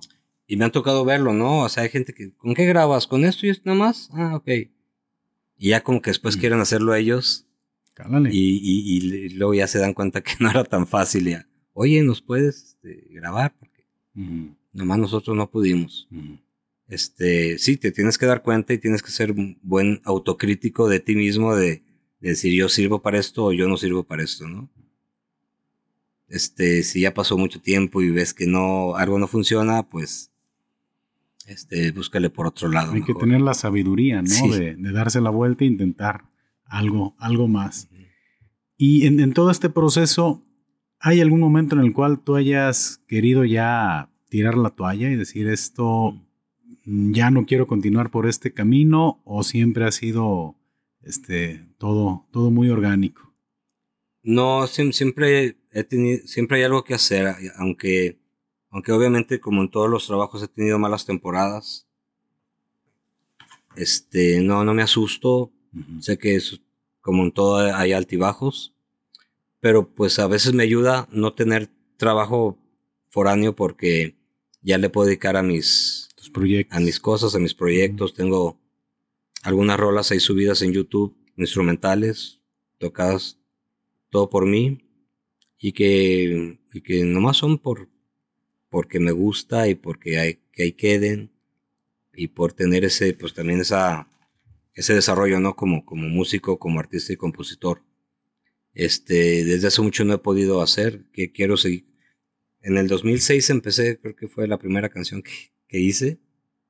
Y según esto iba a ser un disco, que cuando mucho iba a salir en el 2008. Pues es hora de que no lo termino. Ok. Me quedé como en cuatro o cinco rolas. Ajá. Este. Y como productor y multiinstrumentista, de, de repente le dejé de, de, poner tanto el foco a la guitarra, porque pues tienes que saber de programación, de teclados, de bajo, de batería, también grabo muchas baterías. Entonces, no es que haya dejado la guitarra de lado, sino que ya forma parte del mismo porcentaje, ¿no? De, de, una ecuación. Y hay gente que sí se dedica solo a la guitarra y pues se va como vendiendo como guitarrista. Yo ya no me puedo vender tanto como guitarrista porque ya no practico tanto ni, ni y dejé, no, no he terminado mi disco de guitarrista. Esperemos que no me muera antes de que, de terminarlo. Pero no me acordaba y yo creo que sí tengo que dar velocidad a eso para por lo menos dejar hay un disco como Aldo el guitarrista, ¿no? Y, y me gusta mucho crear, te digo, no, no me canso de estar aquí. Este, sí me gustaría tener más tiempo para mis cosas, para estar como más tranquilo explorando los plugins virtuales, los sintes virtuales. Este, me ha costado ver tutoriales de YouTube porque como yo aprendí sin ver nada y sin que nadie me dijera nada, pero ya les estoy perdiendo un poco el miedo. Ya vi que no tiene nada de malo si te atoras en algo, buscarlo en, en tutoriales. Este, y ese es, eso, eso es lo gacho por un lado de que no tengo tanto tiempo para mí. Sí, tocas un, un punto bien importante porque digo, de igual manera yo todo este relajo, pues yo lo, lo hago de manera empírica. Y simplemente todo ha sido igual a base de prueba y error. Pero mira, una laptop, Eh. dos micrófonos, dos cámaras. Antes necesitabas un estudio de televisión. Sí. Este, y pues miles y miles de pesos. Sí, pero, pero creo que tener una idea clara también te ayuda muchísimo, ¿no? Porque eh, en alguna ocasión me preguntaban, oye, ¿tú qué onda? ¿Qué, qué buscas con este rollo? Digo, bueno, primero, sí tomas como base inspiración en otros contenidos, ¿no? Ujú. Entonces, ¿sabes qué? Esto que vi en tal lugar me gustó, ¿cómo lo podría hacer, no? Claro. Y esa yo creo que te ha pasado a ti también, no lo sé, a veces termina uno comprando equipo que no era lo que esperabas, ¿no? O tal cosa y chin, esto He no tratado de ser muy cuidadoso en, en no comprar cosas por comprarlas o porque están de moda o porque todo el mundo dice que son la onda. Ujú. Sí trato de informarme muy bien de que lo que voy a comprar realmente me va a dar un upgrade o, o no lo voy a dejar de usar al mes, ¿no? Ujú. Ahí sí soy cuidadoso.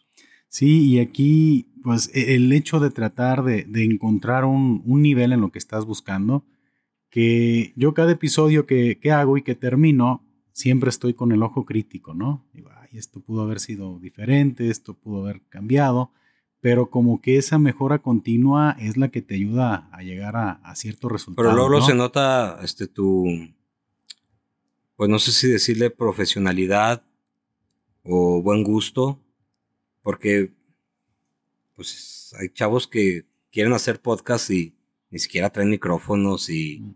y ni siquiera encua- o sea, saben de iluminación.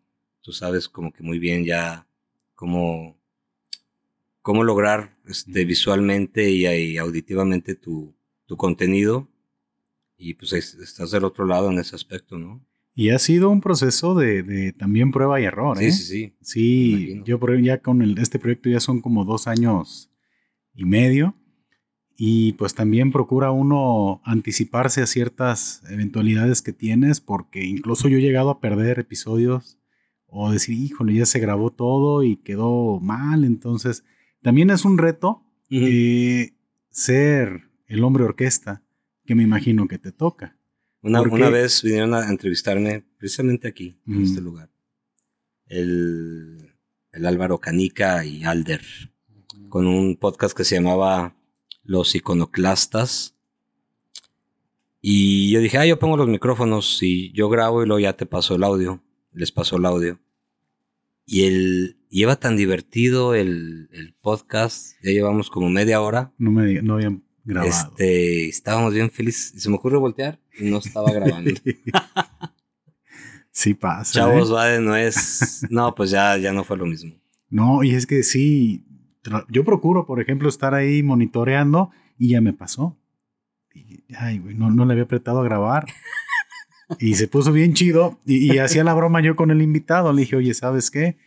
Yo creo que vamos a decir el chiste y te tienes que reír igual. Ya, ya no sale lo mismo, ¿no? Pero, pero sí suceden. Y ha sido esa, esa parte, pues, interesante, ¿no? Que también es lo que te hace complicado el tema de delegar. O sea, dices, bueno, sí me gustaría mucho tener a alguien que me apoyara en producción, totalmente. O sea, me, me daría a mí un, un enfoque ya del 100%, no estar así volteando y estar este, checando. Pero por otro lado es, mm, es bien complicado que encuentres quien le pueda inyectar ese mismo estilo que tú buscas. Claro. Y yo creo que en tu trabajo como producción, pues no digo que sea imposible, pero es bien complicado. Mucha gente a cada rato me dice, si tienes tanta chama, ¿por qué no alguien que te ayude, que conectar, que esto, que el otro? No, simplemente no, no se puede. Digo, tampoco es que sea tanto trabajo físico. Pero en cuanto a lo que es capturar, mezclar, pues uno tiene que estar al 100 ahí. Ujú. Sí he delegado de repente, de, de hecho a Lomar, de repente le he delegado cosas, este, a otro chavo que se llama Moja, pero pues es cuando sé que, que, que se puede, ¿no? Y que se, se permite. Pero sí es, sí es difícil, uno tiene que estar como que en control de todo, porque si no, no sale. ¿Te cuesta trabajo llegar a, resultados finales? Mucho. Sí. E, e, es, un gran productor dijo, una mezcla nunca se termina, solo se abandona. Es muy difícil saber si le puedes seguir metiendo cosas o si más bien quitarle cosas o, o si ya quedó. Me gusta mucho tratar de pensar en que la canción tenga la mayor longevidad posible que la puedas oír en 10 años y que todavía no haya nada que digas, ay, en qué estaba pensando. Este, no, que, que, no te gane la comezón de que, ay, es que salió este efecto que soy bien padre y, y lo oigas en tres meses y digas, ay. Este, y por eso mezclar es, es, es difícil y sobre todo con los grupos a veces les tengo que decir algo, algo medio fuerte, una frase que, que va más o menos así no te tiene que gustar a ti. Mi trabajo como productor es que lo que hacen ustedes le guste a la gente, ¿no? O se pueda vender o se pueda esparcir lo más posible. Este. Y nunca he tenido realmente problemas. Este. Con nadie en cuanto a mis decisiones. Si de repente me dicen cosas y les digo, bueno, yo no estoy de acuerdo, lo voy a hacer como tú quieres pero yo no estoy de acuerdo. Y sí, al mes ya me dicen, oye, pues sí, tenías razón, ya lo vimos bien. Entonces, no soy tampoco tan autoritario de que no va a ser como yo diga y se friegan, pero sí les digo, se supone que mi chamba, o me están contratando ustedes, precisamente porque me están dando la confianza de que yo les voy a dejar este, su contenido, su producto, para que lo puedan este, mover y quede de un nivel por lo más profesional posible. Entonces, no sé si a veces el guitarrista quería cuatro vueltas de solo. Yo sé que la gente ya no está para cuatro vueltas de solo.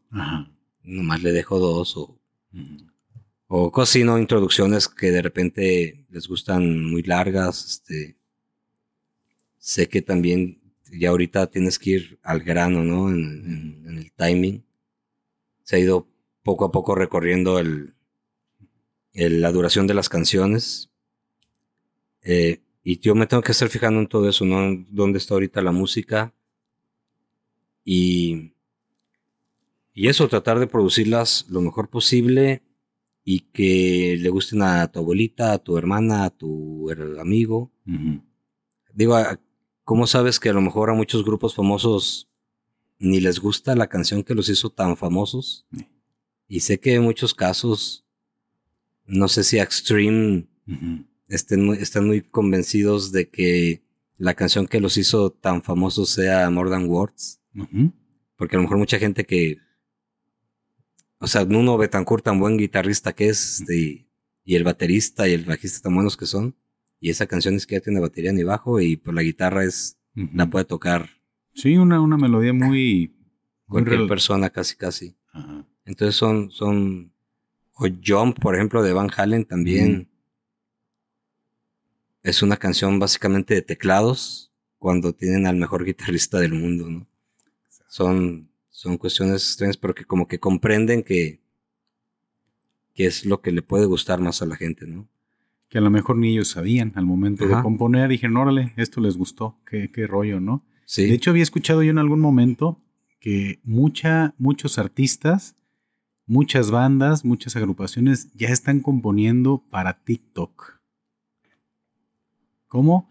Pensando en 8 segundos este, que enganchen tanto a la raza para llegar a la viralidad, ¿no? Que no sé, digo, tu, tu opinión respecto a eso como, como artista, como productor, como compositor si será algo válido, ¿no? Mm. Como que dice, ¿sabes qué? Me olvido de todo y me voy a enfocar en, la viralidad. Pues no sé si sea válido o no, si le dé como un poquito en la torre. Yo quiero seguir pensando que, la vida real de un artista está en los shows en vivo. Y es de donde realmente pues percibe, percibe los ingresos y, y vive de, los shows. No sé, con, eso, con esos formatos tan cortos y de TikToks, si puedes desarrollarte como artista en vivo, ¿no? O bien, hacer la canción completa, pero apostarle esos ocho segundos de viralidad. Es más bien como, como para dónde iba el, tema. Bueno, acá en lo que es la Boomer y lo que es Mirai, sí. Sí sí ya nos han un poco impuesto los reels Ujú. y los shorts, este, que duran unos 20 segundos quizá. Y sí se me hace gacho que la gente, eso es lo que juzga, eso es lo que critica, eso es lo que le tira hate, Ajá. y no se dan el tiempo de, de oír la canción completa o de ver el video completo, ¿no? Este, pero pues para allá va el mundo, ¿qué hacemos, no? Es que son los nuevos retos Sí. de, la, de la música y es, son los retos, ¿no? Que gente que ya tiene tiempo es adaptarse a, a esto nuevo que, que viene, ¿no? Aldo, aquí en el podcast, para conocer, hay un momento que yo le nombro precisamente el momento para conocer, que es en el cual yo me doy la este, libertad de hacerte un pequeño detalle elaborado por mí, Ájalas. que espero que sea de tu agrado. No hacer llorar, ¿verdad? No sé, pero, pero si, si es así, ayudaría mucho, ¿eh? Para un buen clip. Ah, Pa- Paco Rosado. ¿De dónde? Órale, qué chido. Qué perrísimo. A ver si se nota. ¿Tú lo hiciste? ¿Sí? No manches, miren. Calcomanías. Wow. Fíjate que alguna vez vino Cepillín aquí, Ok. este, como un año antes de, de que falleciera, Órale. y él también dibuja. Y de repente yo lo vi que estaba ahí, Ujú. y este, y la- fíjate que lo hubiera, pues, por ahí está, pero me hizo también un, un retratillo, pero mucho más simple, nomás así, como a pluma o lápiz, no me acuerdo, pero este está a otro nivel. Mira, hasta con la Juanita. No, pero todo, todo es la playera de Mirai, perrísimo. Y mira, los colores del estudio, no sé si pensaste en eso, pero mira. No, muchísimas gracias, Paco. Ahora sí que, como decíamos en los ochentas, te la prolongaste. Súper detallado. Ah, chido. Mi estimado Aldo, mira, pues es Haz- parte. Haces que todo valga la pena. No, mira, eh, para mí es bien, bien. Yo agradezco mucho el tiempo que se dan de platicar aquí con, conmigo, de generar este contenido, y es una forma en la cual, pues yo les entrego algo de lo que también me gusta mucho hacer, que es dibujar, de lo que te decía hace mucho, bueno, no, en el inicio del episodio que hablábamos de la animación, la caricatura, pues a mí siempre eh, decían que Paco saliera a, a, este, a jugar a la calle, pero pues a mí siempre me gustaba estar dibujando, ¿no? Entonces, pues no, no, y es una, es una de que forma, le hayas, le hayas muy bien. una forma en la cual pues quiero combinar todos mis, mis gustos, mis pasiones, haciéndoles este detallito también. No, perísimo. No, y fíjate que siempre yo, mm, este, a donde me inviten, trato de ir. O sea, no, nunca me ha dado por pensar, nada, eso no voy, a eso no voy, a eso sí voy, a eso no voy.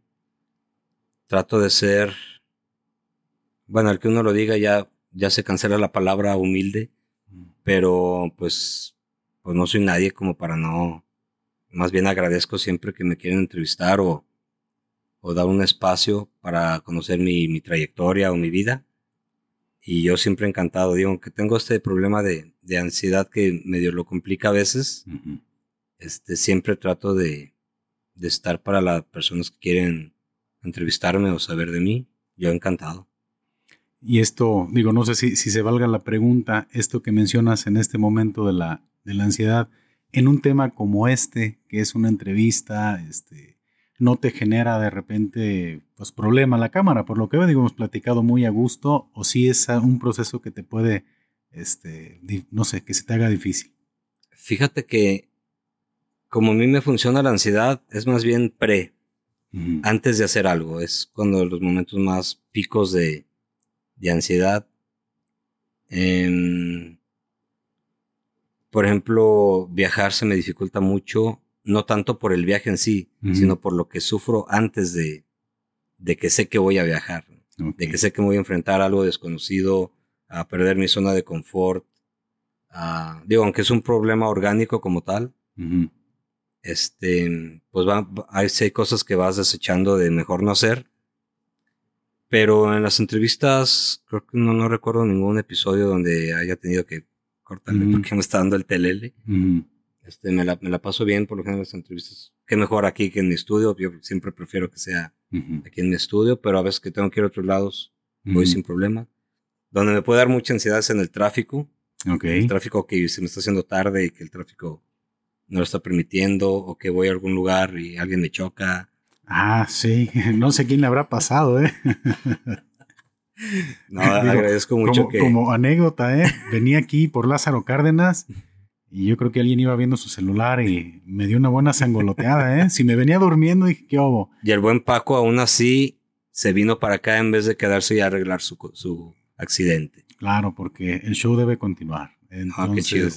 Es este, interesante, pero yo creo que todos somos eh, conscientes, ¿no? Al momento de, de emprender algo salirte del área de confort. Y a mí, por ejemplo, eh, que es lo que yo te decía, a veces uno, uno dice, tengo ansiedad, o puede llegar a decir que tiene ansiedad, pero... Es que no sé por qué le pusieron ansiedad. Probablemente lo que realmente es ese tema es, es más cañón, porque a mí siempre como que ese el tema de lo desconocido, la adrenalina, el reto, a mí siempre me, me, impulsa mucho, ¿no? Es que hay una ansiedad normal que sí, sí significa la palabra ansiedad de, ay, estoy ansioso, ay, ya va a empezar, como nervios, ¿no? Cierto tipo de nervios normales hasta, hasta cierto punto, pero lo que tengo yo es otra cosa, o sea, los que tenemos trastorno de ansiedad como tal no se debería de llamar ansiedad porque la gente lo confunde con precisamente con eso, que es como estar así, ay, estoy ansioso porque ya va a empezar mi novela, no sé.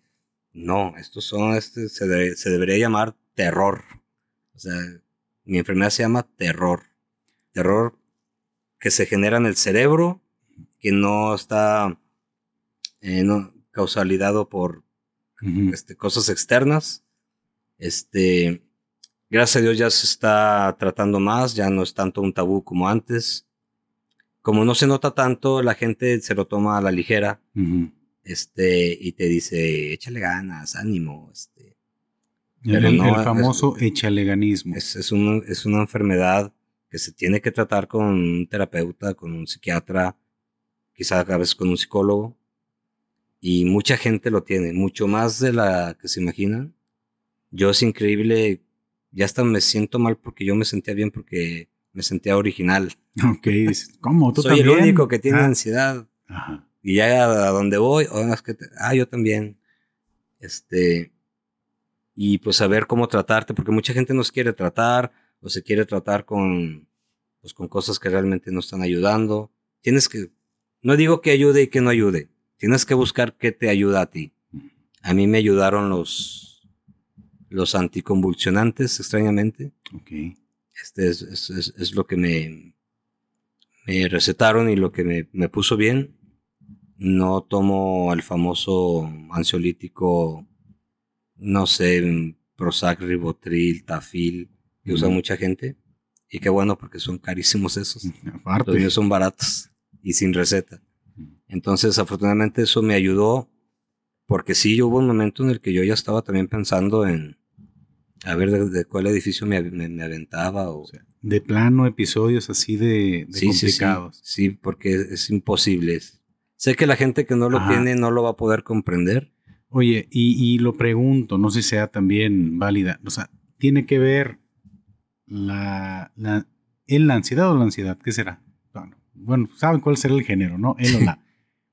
Pero no, no es un tema ligado con depresión o no va por ahí. Son, son, como, son como van jugando. Yin Yang, son como hermanas. Este dicen que, dicen que la ansiedad, o sea, es lo mismo, pero con la sensación del futuro y que la depresión es con la sensación del, pasado.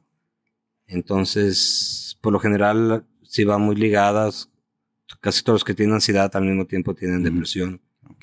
Este, aunque a mí solo tuve un episodio fuerte de depresión, ya lo demás ha sido como puro, puro para el futuro, pura ansiedad, puro estrés. Causada por nada. A mí cuando me empezó a dar yo era la persona más feliz del mundo. No hubo ningún o sea, ningún episodio en el que pudiera haber desatado. Que detonara la situación. Y me dijo el doctor que es algo que pasa en el cerebro, como te puede pasar en cualquier otra parte del cuerpo, una falla. Pues somos máquinas a fin de cuentas. puede ser hereditario, también me dijo. Este, entonces, aunque vivo relativamente una vida normal, pues hay ciertas cosas que intento eh, desmarcarme o pasar de, lado. Pero mientras esté con la medicina fluyendo, Mm, soy básicamente una persona normal. Este, pero sí sé que mucha gente sufre mucho porque no ha encontrado que los ayude, ¿no? Este, o, o, o ya ves que hay mucha gente negacionista de la alopatía o que nada más les gusta la, ¿cómo se llaman estas las gotitas? Lo- la homeopatía. o el CBD o... No niego que cualquiera de esas cosas pueda funcionar, pero pues tienes que dar con cuál, cuál, cuál te funcione. ¿Y has tú, por ejemplo, checado el tema de, de terapia, ir con algún terapeuta o todo lo has manejado más Pues no, bien? como, como, como, es, como es orgánico, mientras la medicina me normaliza el cerebro, por así decirlo, yo estoy perfectamente bien. Porque sí tocabas ahorita un tema interesante. La gente pues se puede llegar a sentir muy mal y todos se lo atribuyen a un tema emocional, el echaleganismo, Dios, este, es que acércate más a Dios y le... Bueno, no, Es que no, es- no dudo que no sean situaciones que pudieran ayudar, pero estamos hablando de una situación ya pues química, o sea, no, no es ya Sí. algo, algo de personal, no. Sí, no, no, no es emocional ni mental, Ah, pero se confunde porque tú no sabes qué te está pasando y la, los trastornos de, de- de pánico y de miedo te hacen pensar de que de cualquier cosa que veas o pienses es lo que te está afectando, ¿no? Entonces, de aquí a que llegas a concientizar que no, no es que el exterior me esté afectando, sino que se está generando aquí mismo, Ujú, ese ya es el primer paso. Porque las personas que no llegan a ese grado de conciencia, pues sí creen que, que el vecino, que el papá, que el hermano, que su trabajo es lo que les está afectando, cuando no es cierto. Porque cuando estás bien, pues todo lo ves bien, y cuando estás mal, todo lo ves mal. sí. Ese es el problema. Sí, es que, híjole, yo creo que, como lo comentas, muchísima gente está, está sufriéndolo. Yo recuerdo que tenía un, tengo, tengo un, un amigo, ¿no? Y me platicaba, pues, que también pasaba por episodios muy fuertes, muy fuertes de, de ansiedad. Y incluso mencionaba que, dice, yo no puedo, yo no puedo manejar en, un, en una carretera sola. No puedo. ¿Por qué? Porque me imagino que algo me, me va a ocurrir y no va a haber quien me pueda auxiliar. Entonces, para mí, el Sí, hecho de, de, de- cualquier de cosa te empiezas a ir. Incluso se te puede manifestar en, en- en temas físicos, ¿no? Gente que, ay, no puedo respirar. o Claro, es que, siente- es que no, no es solo eso, se Híjole. somatizas este, el cuerpo con, pues se te suelta el estómago, taquicardia, sudoración, problemas para respirar, o sea, también tiene un, un- un encadenamiento con, con el cuerpo físico, que no es grave, insisto, como me dijo el doctor, pero pues como pasa en el sistema nervioso central, este, este- esta mal- malfunción, te desencadena una serie de problemas también orgánicos que también son, son molestos. Sí, cómo no. Pero lo más molesto es estar siempre con un terror mental que no te deja ver nada. O sea, es abrir una puerta al infierno y sí, mal por quien le puso ansiedad. Le debe haber puesto otro nombre porque la gente asocia con la ansiedad normal, ¿no? Que tiene uno de cualquier coti- cotidianidad. Y es que yo creo que también nos sucede porque digo, yo me considero con alguien también con cierto grado, pues siempre buscamos estar ocupados, ¿no? Yo creo que es la manera en la cual mantienes, pues, el, Claro, la claro que ayuda, pero si eh, Pero si tu cerebro está mandando esas señales, este, no te va, no te va a curar del todo, pues, como tal. En algún momento ese tema de- Quizás combinando medicina con actividades. Tiene que ser como todo integral, ¿no?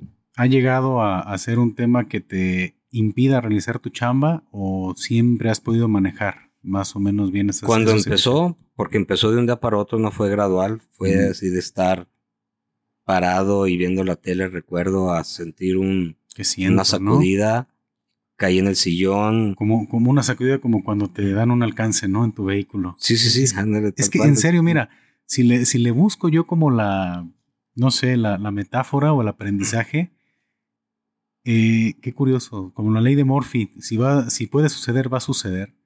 Sí. En serio, yo iba completamente distraído y sientes ese madrazo. Dices, ¿qué pasó? O sea, Así, así sentí. y curiosamente, sabes, sabes de todos los e- escenarios en los que puedes estar este, envuelto en, en el tráfico. Y dices, ah, mira, sí pasan las cosas. Yo, yo sí soy así, ¿no? Yo, yo, yo preferiría, si no vi que fue gran cosa, irme a generar ahí un problema de tráfico, este, esperar los seguros, este, pelearme con la otra persona. Yo prefiero la paz antes de que las cosas materiales. siempre. Evitar la, la confrontación y ver, simplemente. Es que yo creo que, que ese es el aprendizaje. Hay, hay que saber de repente a qué prestarle la atención, ¿no? A qué, a qué darle Mm. tu energía. Claro. Entonces, pues sí, sí considero que, que ha sido una, una situación difícil. Oye, ¿te hablaste a ti mismo? Sí. ¿Te hubieras hablado a ti mismo? eh, a mí y mismo. luego ya llegabas tú como agente de seguro. y, y dije, bueno, es que sabes qué. Tan solo. el- Oye, pero puede pasar eso que, que, la, que, la perso- que la persona le digas, Ajá, ah, mira, ya llegó la gente ya llegué. seguros, soy yo". ya, me debes ¿Sí? tanto. ¿Te ha pasado? No, lo que es que yo no me encargo de eso. Yo estoy más bien en Ah. el área comercial. Ah, ya, ya. Pero yo creo que el conocimiento de los procesos me hicieron decir, no, creo que el- el- la mejor decisión es retirarme porque pues ella traducido en, en un tema de horas este, e incluso pues de días en el tema de reparaciones, ya cuando vi que no fue algo tan delicado, dije, bueno, ¿sabes qué? Sé que lo, lo correcto ya ha sido quedarme a arreglar este tema, pero pues sí, pero sí, sí creo que darle, decidir a qué darle tu energía es muy importante, ¿no? No, qué chido, te agradezco mucho. O sea, este señor tuvo un percance y prefirió venirse aquí a hacerme la entrevista que a quedarse a arreglar su cotorreo. Está chido. Igual, al final de cuentas es parte de lo que es interesante este, este proyecto, ¿no? Y pues, Claro, yo, yo nunca he sido muy apegado a las cosas materiales. Me han robado dos guitarras y pues te medio agüitas, pero no veo que gente se puede morir si algo le pasa a su instrumento o a su carro o alguna cosa así. Se me hace demasiado exagerado. Es como que pues ahí no está, ahí no está el rollo, compa. Ahí no está la paz. Exactamente, exactamente. Yo creo que Te vas a morir más- y todo eso se va a quedar aquí. sí, lo- lo- yo creo que lo más sano es enfocarte, ¿no? Hacer lo que te gusta porque, pues yo sí, honestamente a mí, esto del podcast me, me gusta bastante hacerlo. No, y dejar tus conocimientos, ¿no? Yo creo que Eh. de la única forma que puedes trascender en el mundo es dejando a otras personas lo que has aprendido. Este, jamás he sido pregunta que me hacen de producción. Ujú. Trato de enseñarles lo, lo más posible o de música, o- porque si no, ¿qué? ¿Para qué aprende uno tantas cosas si no es para dejar un legado, no? Claro. Creo que eso es lo, lo importante, lo que buscamos, lo que queremos toda la gente que de manera directa o indirecta estamos. Yo con el tema del dibujo es precisamente eso. Para mí es ¿eh? algo, algo muy padre dejarte algo que yo trabajé, porque probablemente nunca te me voy a olvidar, ¿no? ¿Y qué, qué técnica es? Son, son, Mira, es, la técnica es, eh, porque hasta se ve como en 3D. es marcadores, es eh, Prismacolor también, color Prismacolor y, y este, pues también marcadores de arte le nombran, ¿no? Para, para el fondo. Y pues a todas las personas que han estado en, en Pa Conocer, pues han tenido su, su caricatura, ¿no? Ahí está, mira. Digo, aunque, aunque sé que en el dibujo todo se vale, eh, no tiene que ser como un, retrato como tal. Está. Los lentes se ven, se ven como hasta reales. Toda la, la- como la iluminación, los detalles. Pero siendo una. No Ah. sé cómo le llaman, caricatura o no. sí, sé. una caricatura. No un retrato como tal, está perrísimo. Mira, pues. Yo no soy muy fan de, Ajá. De la pintura como tal. Nunca, a veces lo he entendido, y menos a las obras abstractas. He visto una que otra exposición que digo, what the fuck.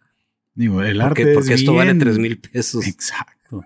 Y, y hay raza bien clavada en el tema del arte, no sé, digo, como en, la- como en todo, ¿no? Que dices, ¿a poco aquí estás viendo arte? De hecho, había... Ahí está Yoko Ono, ¿has visto las presentaciones de Sí, Yoko no, no, no, no. qué bárbaro. Y, creo que una vez, no sé si, si fue real o no, hubo quien en un museo, de manera, eh, pues a propósito, creo que dejó una bolsa de basura. Así literal, bolsa de basura en un, en un punto.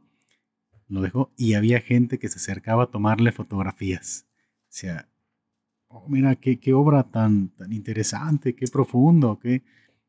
Pues bueno, no sé. Digo, yo respeto y se vale que el ser humano tenga todo este tipo de facetas porque es lo que nos enriquece como tal.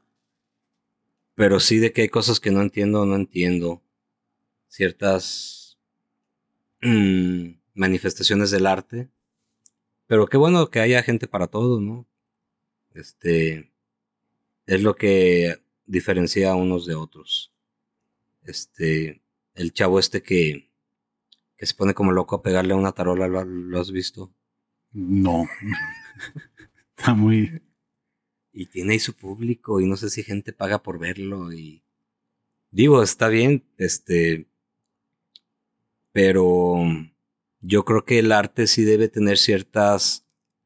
Cierta rigurosidad, ciertas técnicas, disciplina, este, conocimientos, este, esfuerzo, meritocracia para que tenga como cierto valor, ¿no? No nomás hacer cosas así como lo. Y aparte, que sea algo que si tú eres el consumidor de ese arte, lo disfrutes y no lo forces, ¿no? Porque a lo mejor dices, híjole, para pertenecer a este grupo de, de personas o a este, tengo que chutarme esto que a lo mejor no me late tanto. Este, yo creo que eso es lo, lo, importante, que te transmita, que te comunique algo, ¿no? Que, que hagas clic. Yo soy tan güey para eso que pues que ni siquiera la Mona Lisa le veo como... Todo ese asombro. Todo ese asombro mundial que tiene. He visto, según yo, cosas mucho más, este, que me hacen sentir mucho más y que realmente me hacen reflexionar y meterme en la pintura y todo. Que cuadros como, como, el Van Gogh, como la Mona Lisa, ese tipo de cosas. No sé si alguien dijo en un momento, es que esta y ahí van todos como borregos, no lo sé, y luego ya se convierte pues en una marca registrada y en, y en un estatus que te da haberla ver visto de verdad. Ajá. Es, va, rarísimo. Va envolviendo y yo creo que aquí es cuando, creo que la Mona Lisa, aunque sí se ve que tiene una técnica interesante y sí, pues lo que hablan, lo que, cómo está retratada, lo, la emoción y todo. ¿Cuál emoción? creo que ahí rebasa más el artista que la obra. Es porque lo hizo fulanito, es. Y yo creo que a muchos artistas les puede llegar a pasar, ¿no? Que, que ya prácticamente lo que lanzan ya es ovacionado porque lo hizo tal persona, ¿no? Entonces aquí podría ser. Ahora, todo es un lenguaje, ¿no? Todo es una dialéctica de que tiene que saber el que lo hizo y tiene que saber el que lo ve. Por ejemplo, yo, vi un, yo veo un Picasso y no entiendo nada y no me hace sentir nada. Pero a lo mejor alguien que sabe, como tú, sí va a saber lo que le pudo haber costado o lo que estuvo pensando, lo que estuvo queriendo pues transmitir. Y a ti te va a transmitir mucho más que a mí, que no sé mucho de eso. Este, por ejemplo, los Dalí sí me gustaban porque estaban muy locos y tenían mucha técnica y pues, mucha locura, ¿no? Y te quedas así como, ¿qué pedo con eso? ¿Qué pedo con eso? Este. Pues son, obras muy disruptivas, si tú quieres, para, para el momento que se está viviendo cultural. Esa gente que se atreve como a romper las reglas es donde pues, generan ¿no? nuevas corrientes. Y yo creo que eso es lo que le ha pasado a, por ejemplo, lo que le pasó a un Picasso, ¿no? Que tú lo ves a nivel de ejecución. O sea, realmente pintar un Picasso no es, digo, para un dibujante no es difícil, para un pintor, porque al final de cuentas, pues es cubismo, es este, o sea, no, no hay, no hay gran dificultad en la ejecución, pero lo que generó en su momento el desarrollarlo y el romper las reglas y decir, ¿sabes qué? Nos vamos de todo este realismo que se estaba viviendo. A veces es eso, ¿no? Nada, nada más hacer algo diferente a lo que todo el mundo estaba haciendo en su momento. Romper ese esquema porque ves obras de, de, no sé, obras clásicas con un realismo impresionante, una técnica este, perfecta. Y ahí se quedaron y llegan este tipo de, artistas a, romper un poquito, ¿no? Con la música pasa más o menos lo mismo. Yo a veces no entiendo por qué la música clásica, que es tan magnánima y tan, tan suprema, bueno, yo digo que casi nadie la, que con el tiempo menos gente la va consumiendo. Hay amigos que me dicen que mucha gente, muchísima gente la consume. Yo no conozco a nadie. Entonces a lo mejor en mi mundo, por eso creo que no, que no es tan mainstream la, la música clásica. Pero como que con el tiempo, entre más básica, entre las letras más este, sosas y folclóricas sean, o más, que hablen más como habla el pueblo, este, ahorita están conectando más con la gente, ¿no? Está un Bad Bunny, este, es más, quieres llegar así como al punto más este, bajo de esa situación. Yo me sorprendí. Digo, eh, aunque no soy músico, me considero un gran consumidor de música. Yo dije, el mundo ya, ya se perdió. Cuando, ¿te acuerdas de la canción del sonidito? Claro. Ti, ti, ti, ti, ti, ti, ti. O sea, un, dos, tres, cuatro, ti, ti, ti. O sea, bueno, pero de ahí salió un muy buen video de Ramstein. ¿eh? Ah, eh, eso sí. Pero dije, este ve, qué básico, qué básico está este asunto y a la gente le, le encantó. No, pues qué tal, este, aunque, aunque es un gran productor, supo cómo engañar a la gente o manipularla. El gato volador, este chacarrón, que son del chombo, que, es, que, que, es, que, es, que es bueno, pero como que él sabe Perfectamente. Cómo, enganchar a la gente. Pero si son obras que dices, ¿qué, qué, qué es eso? Este, mira, simplemente pues la canción más famosa de Soda Stereo de música ligera es realmente musicalmente pues nada. Básica, ¿no? Los acordes. Este, no es que sea mala, pero ah, si comparas otras rolas de Soda Stereo con esa, pues yo creo que esa es de las más más básicas y bajitas, pero pues es la que más. Sé que la gente, ya han, hecho estudios cerebrales de que la gente siempre le va a gustar más algo este, repetitivo, simétrico. Es como cuando te dan un teléfono que si me preguntas mi teléfono te digo, ah, 52525252. Perfecto. Vas a sentir eso. Aquí te digo 587914322, ¿no? Entonces como que eso se aplica a la música y yo también como productor tengo que pensar en eso, ¿no? Que, que, que nada rompa con el proceso cerebral de la gente que va llevando y que está oyendo la, la canción. Por lo general el segundo verso siempre dura menos que el primero porque ahí puedes perder a la gente, ¿no? De que ya se enfade, de que ya sé que voy a oír y van a hacer dos vueltas de lo mismo. Entonces a la mitad del verso, pum, les cambias este el rollo y también lo, lo sonorizas este, con diferentes elementos. Entonces, todo ese, todo ese tipo de cosas de timing, de simetría, son matemáticas, pues, eh, mm. Juegan un papel muy importante en la música.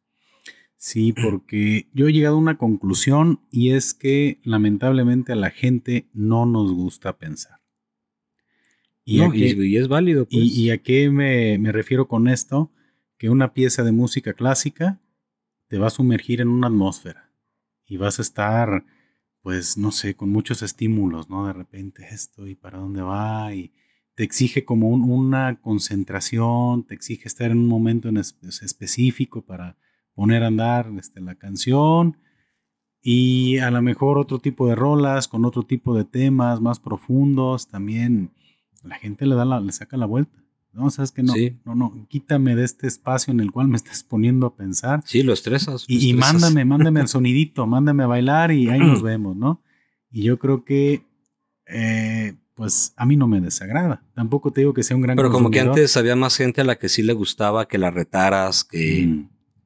que, que, conociera, ¿no? De música, de, de, de las técnicas, de los instrumentos. Incluso se esforzaban. Ahora ya todo se hace con computadora, que no está mal, pero ya todo es más sencillo y más directo, ¿no? Más directo a, la diversión y al entretenimiento más que a, a la reflexión. Al fondo que pueda tener, ¿no? La, la, estructura, la composición. Y no sé si en algún momento vaya a, a, regresar a este asunto, porque al paso que vamos, yo no sé en qué se va a transformar la música, ¿no? Creo que va a haber gente que siga trabajando en, en mantener cierta, cierta línea, cierta esencia, pero todo ha enfocado a que el gusto popular se está simplificando mucho, ¿no? Sí, aunque siempre va a haber gente para todo, yo creo que el rock bien hecho ahí está y sigue estando, nomás que pues no está, no te lo están sirviendo así, ¿no? Como en bandeja de plata, como los otros géneros, que también en los otros géneros hay cosas muy bien hechas, cosas mal hechas, como en todo. También en el rock hay cosas muy mal hechas, pero pero sí, el, del lugar que tenía el rock antes, pues sí, ya está como a la sombra, ¿no? Ahí como asomándose atrás. Pero ahí sigue existiendo como siempre.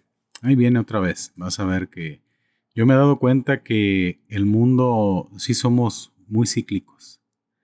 Entonces, sí, pues ya ves, ahorita vuelve mucho los ochentas. Vuelve. Por eso Mirai es muy, es muy ochentas.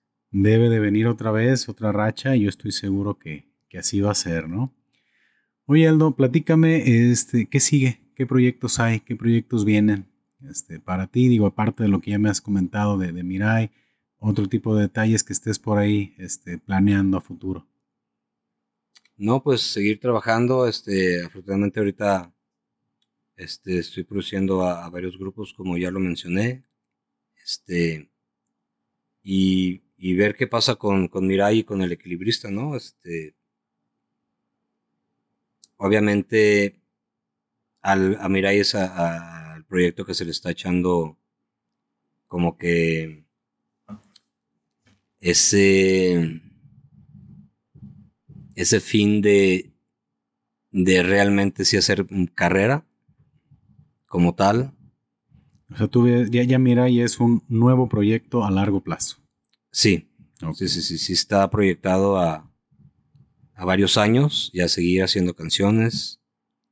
Este, de los contras no tanto, porque si era la idea nomás sacar e-, ese disco, aunque nunca sabes también qué va a pasar. Pero, pues no, no, no se compusieron rolas nuevas para, para este proyecto de los contras, por lo pronto.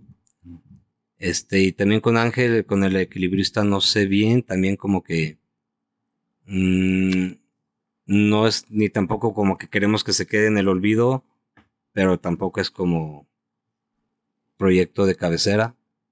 Este, pues ahora sí que estoy a, la deriva a ver qué, qué va a pasar con estos proyectos, pero ahorita estamos en, en friega con eso. Muy bien. Y con Da Boomer también. Excelente. ¿Gustas este, compartir tus redes sociales para que la, la raza te siga? Pues no tengo muchas. Este. Eh, como buen chaborruco sigo usando mucho el Facebook. Ahí estoy como Aldo Muñoz Arellano. el Instagram ya lo estoy este, reactivando. Reactivando. Me, abrí mi cuenta hace como 10 años y tenía tres fotos. Este, pero como ya, como soy muy de PC, no tanto de, celular, ya, ya, ya le habilitaron el botón de crear, este, entonces ya ahora sí ya voy a poder subir más contenido. Que paréntesis, ¿eh? tener tres fotos en el Instagram ahorita es lo, de moda, ¿eh? Yo no entiendo. ¿Ah, sí? Yo no entiendo cómo utiliza la gente ahorita Instagram. Es muy diferente a como yo lo conocí. Yo tengo mi cuenta activa desde hace rato y en serio, me ha tocado ver que perfiles que sigo de repente borran todo lo que tienen y, si, y hasta quitan su foto de perfil. Ah, caray. Y luego ponen tres y las quitan y luego ponen dos y las quitan y luego una vez me dijeron, no, es que la gente acomoda las fotografías por colores para darle tema. Dije, yo nomás subía fotos, ¿no? Entonces, pero te digo, el que tengas tres, cuatro fotos, créeme que, sin, sin, querer estás completamente... Ya me, ya me regresaste como tres pasos atrás de lo emocionado que estaba con mi Instagram. No, no, pues... Bien. Que, que, que, que cada quien luce como quiera usarlo. En, también ya en TikTok este, tuve que abrir una cuenta, que no me acuerdo cómo se llama. En Instagram creo que soy como Aldo Munoz 1. Ok. En, TikTok no sé. Twitter no tengo, no, nunca le, le hallé el gusto. En OnlyFans estoy como Aldo el guapo Muñoz. Ah. El, el, Aldo OnlyFans, ¿no? este, y ya, pues es todo, pero sobre todo Este, mi contacto con la gente es por Facebook. Ok. Ahorita. Perfecto. Oye, también aquí en, en, el podcast hay una, una sección que a lo mejor ya es medio, medio cliché, pero me gusta siempre cuando platico con, con las personas. Eh, ¿Qué consejo le das a la banda creativa que quiere este, echarle ganas? Pues eso, nunca dejar de crear. Este, hay gente que tira la toalla muy, muy pronto. Eh, tarde o temprano, si eres bueno y si eres perseverante, llegarán los resultados. Mira, a mí me tomó 50 años, pero aquí andamos, este, con disquera y todo. Este, entonces hay gente que con la que platico, ves que tiene 28 años y ya se siente como que ya, ya se le acabó. pasó el tren y ya, ya no lo logró y que muy fatalistas. No, o sea, lo, lo, lo chido es el, es el camino, no, no es llegar. Al revés, cuando llegas es cuando ya valiste, ya. Lo que sigue de ahí es pura depresión. Entonces, entre más camino haya en tu vida para lograr algo, a mí se me hace ah, chido. Entonces, crear y crear y crear hasta que veas a dónde te lleva todo eso, ¿no? Sé que a veces es difícil porque hay que mantener a la familia o que porque hay que pagar las cuentas o pero yo creo que no tienes por qué dejar una cosa por, por la otra. Excelente. Pues Aldo, hemos llegado al final de este episodio. Espero que te le hayas pasado bien. Se me pasó de volada. Sí, tenemos aquí ya seis horas. no, tenemos aquí un, buen ratito de, de conversación. Yo creo que estamos por cerrar dos horas. Órale. Y yo creo que quedan muchas cosas más que platicar. Sí, sí, sí. Esperemos que no sea la, la última vez. Claro que, no, siempre, siempre estás invitado y eres bienvenido aquí a tu, a tu estudio. Muchísimas gracias, Aldo. Pues agradecerte bastante nuevamente. Y pues a toda la raza, invitarlos a que también sigan las redes aquí del proyecto, eh, Podcast para Conocer. El canal de YouTube es Pacomics Studio, donde estamos subiendo todos los contenidos diferentes que tenemos. Y pues no queda más que despedirme y que estén pendientes de las cosas que vienen a futuro. Hasta la próxima. Aldo, muchísimas gracias. no a ti, Paco.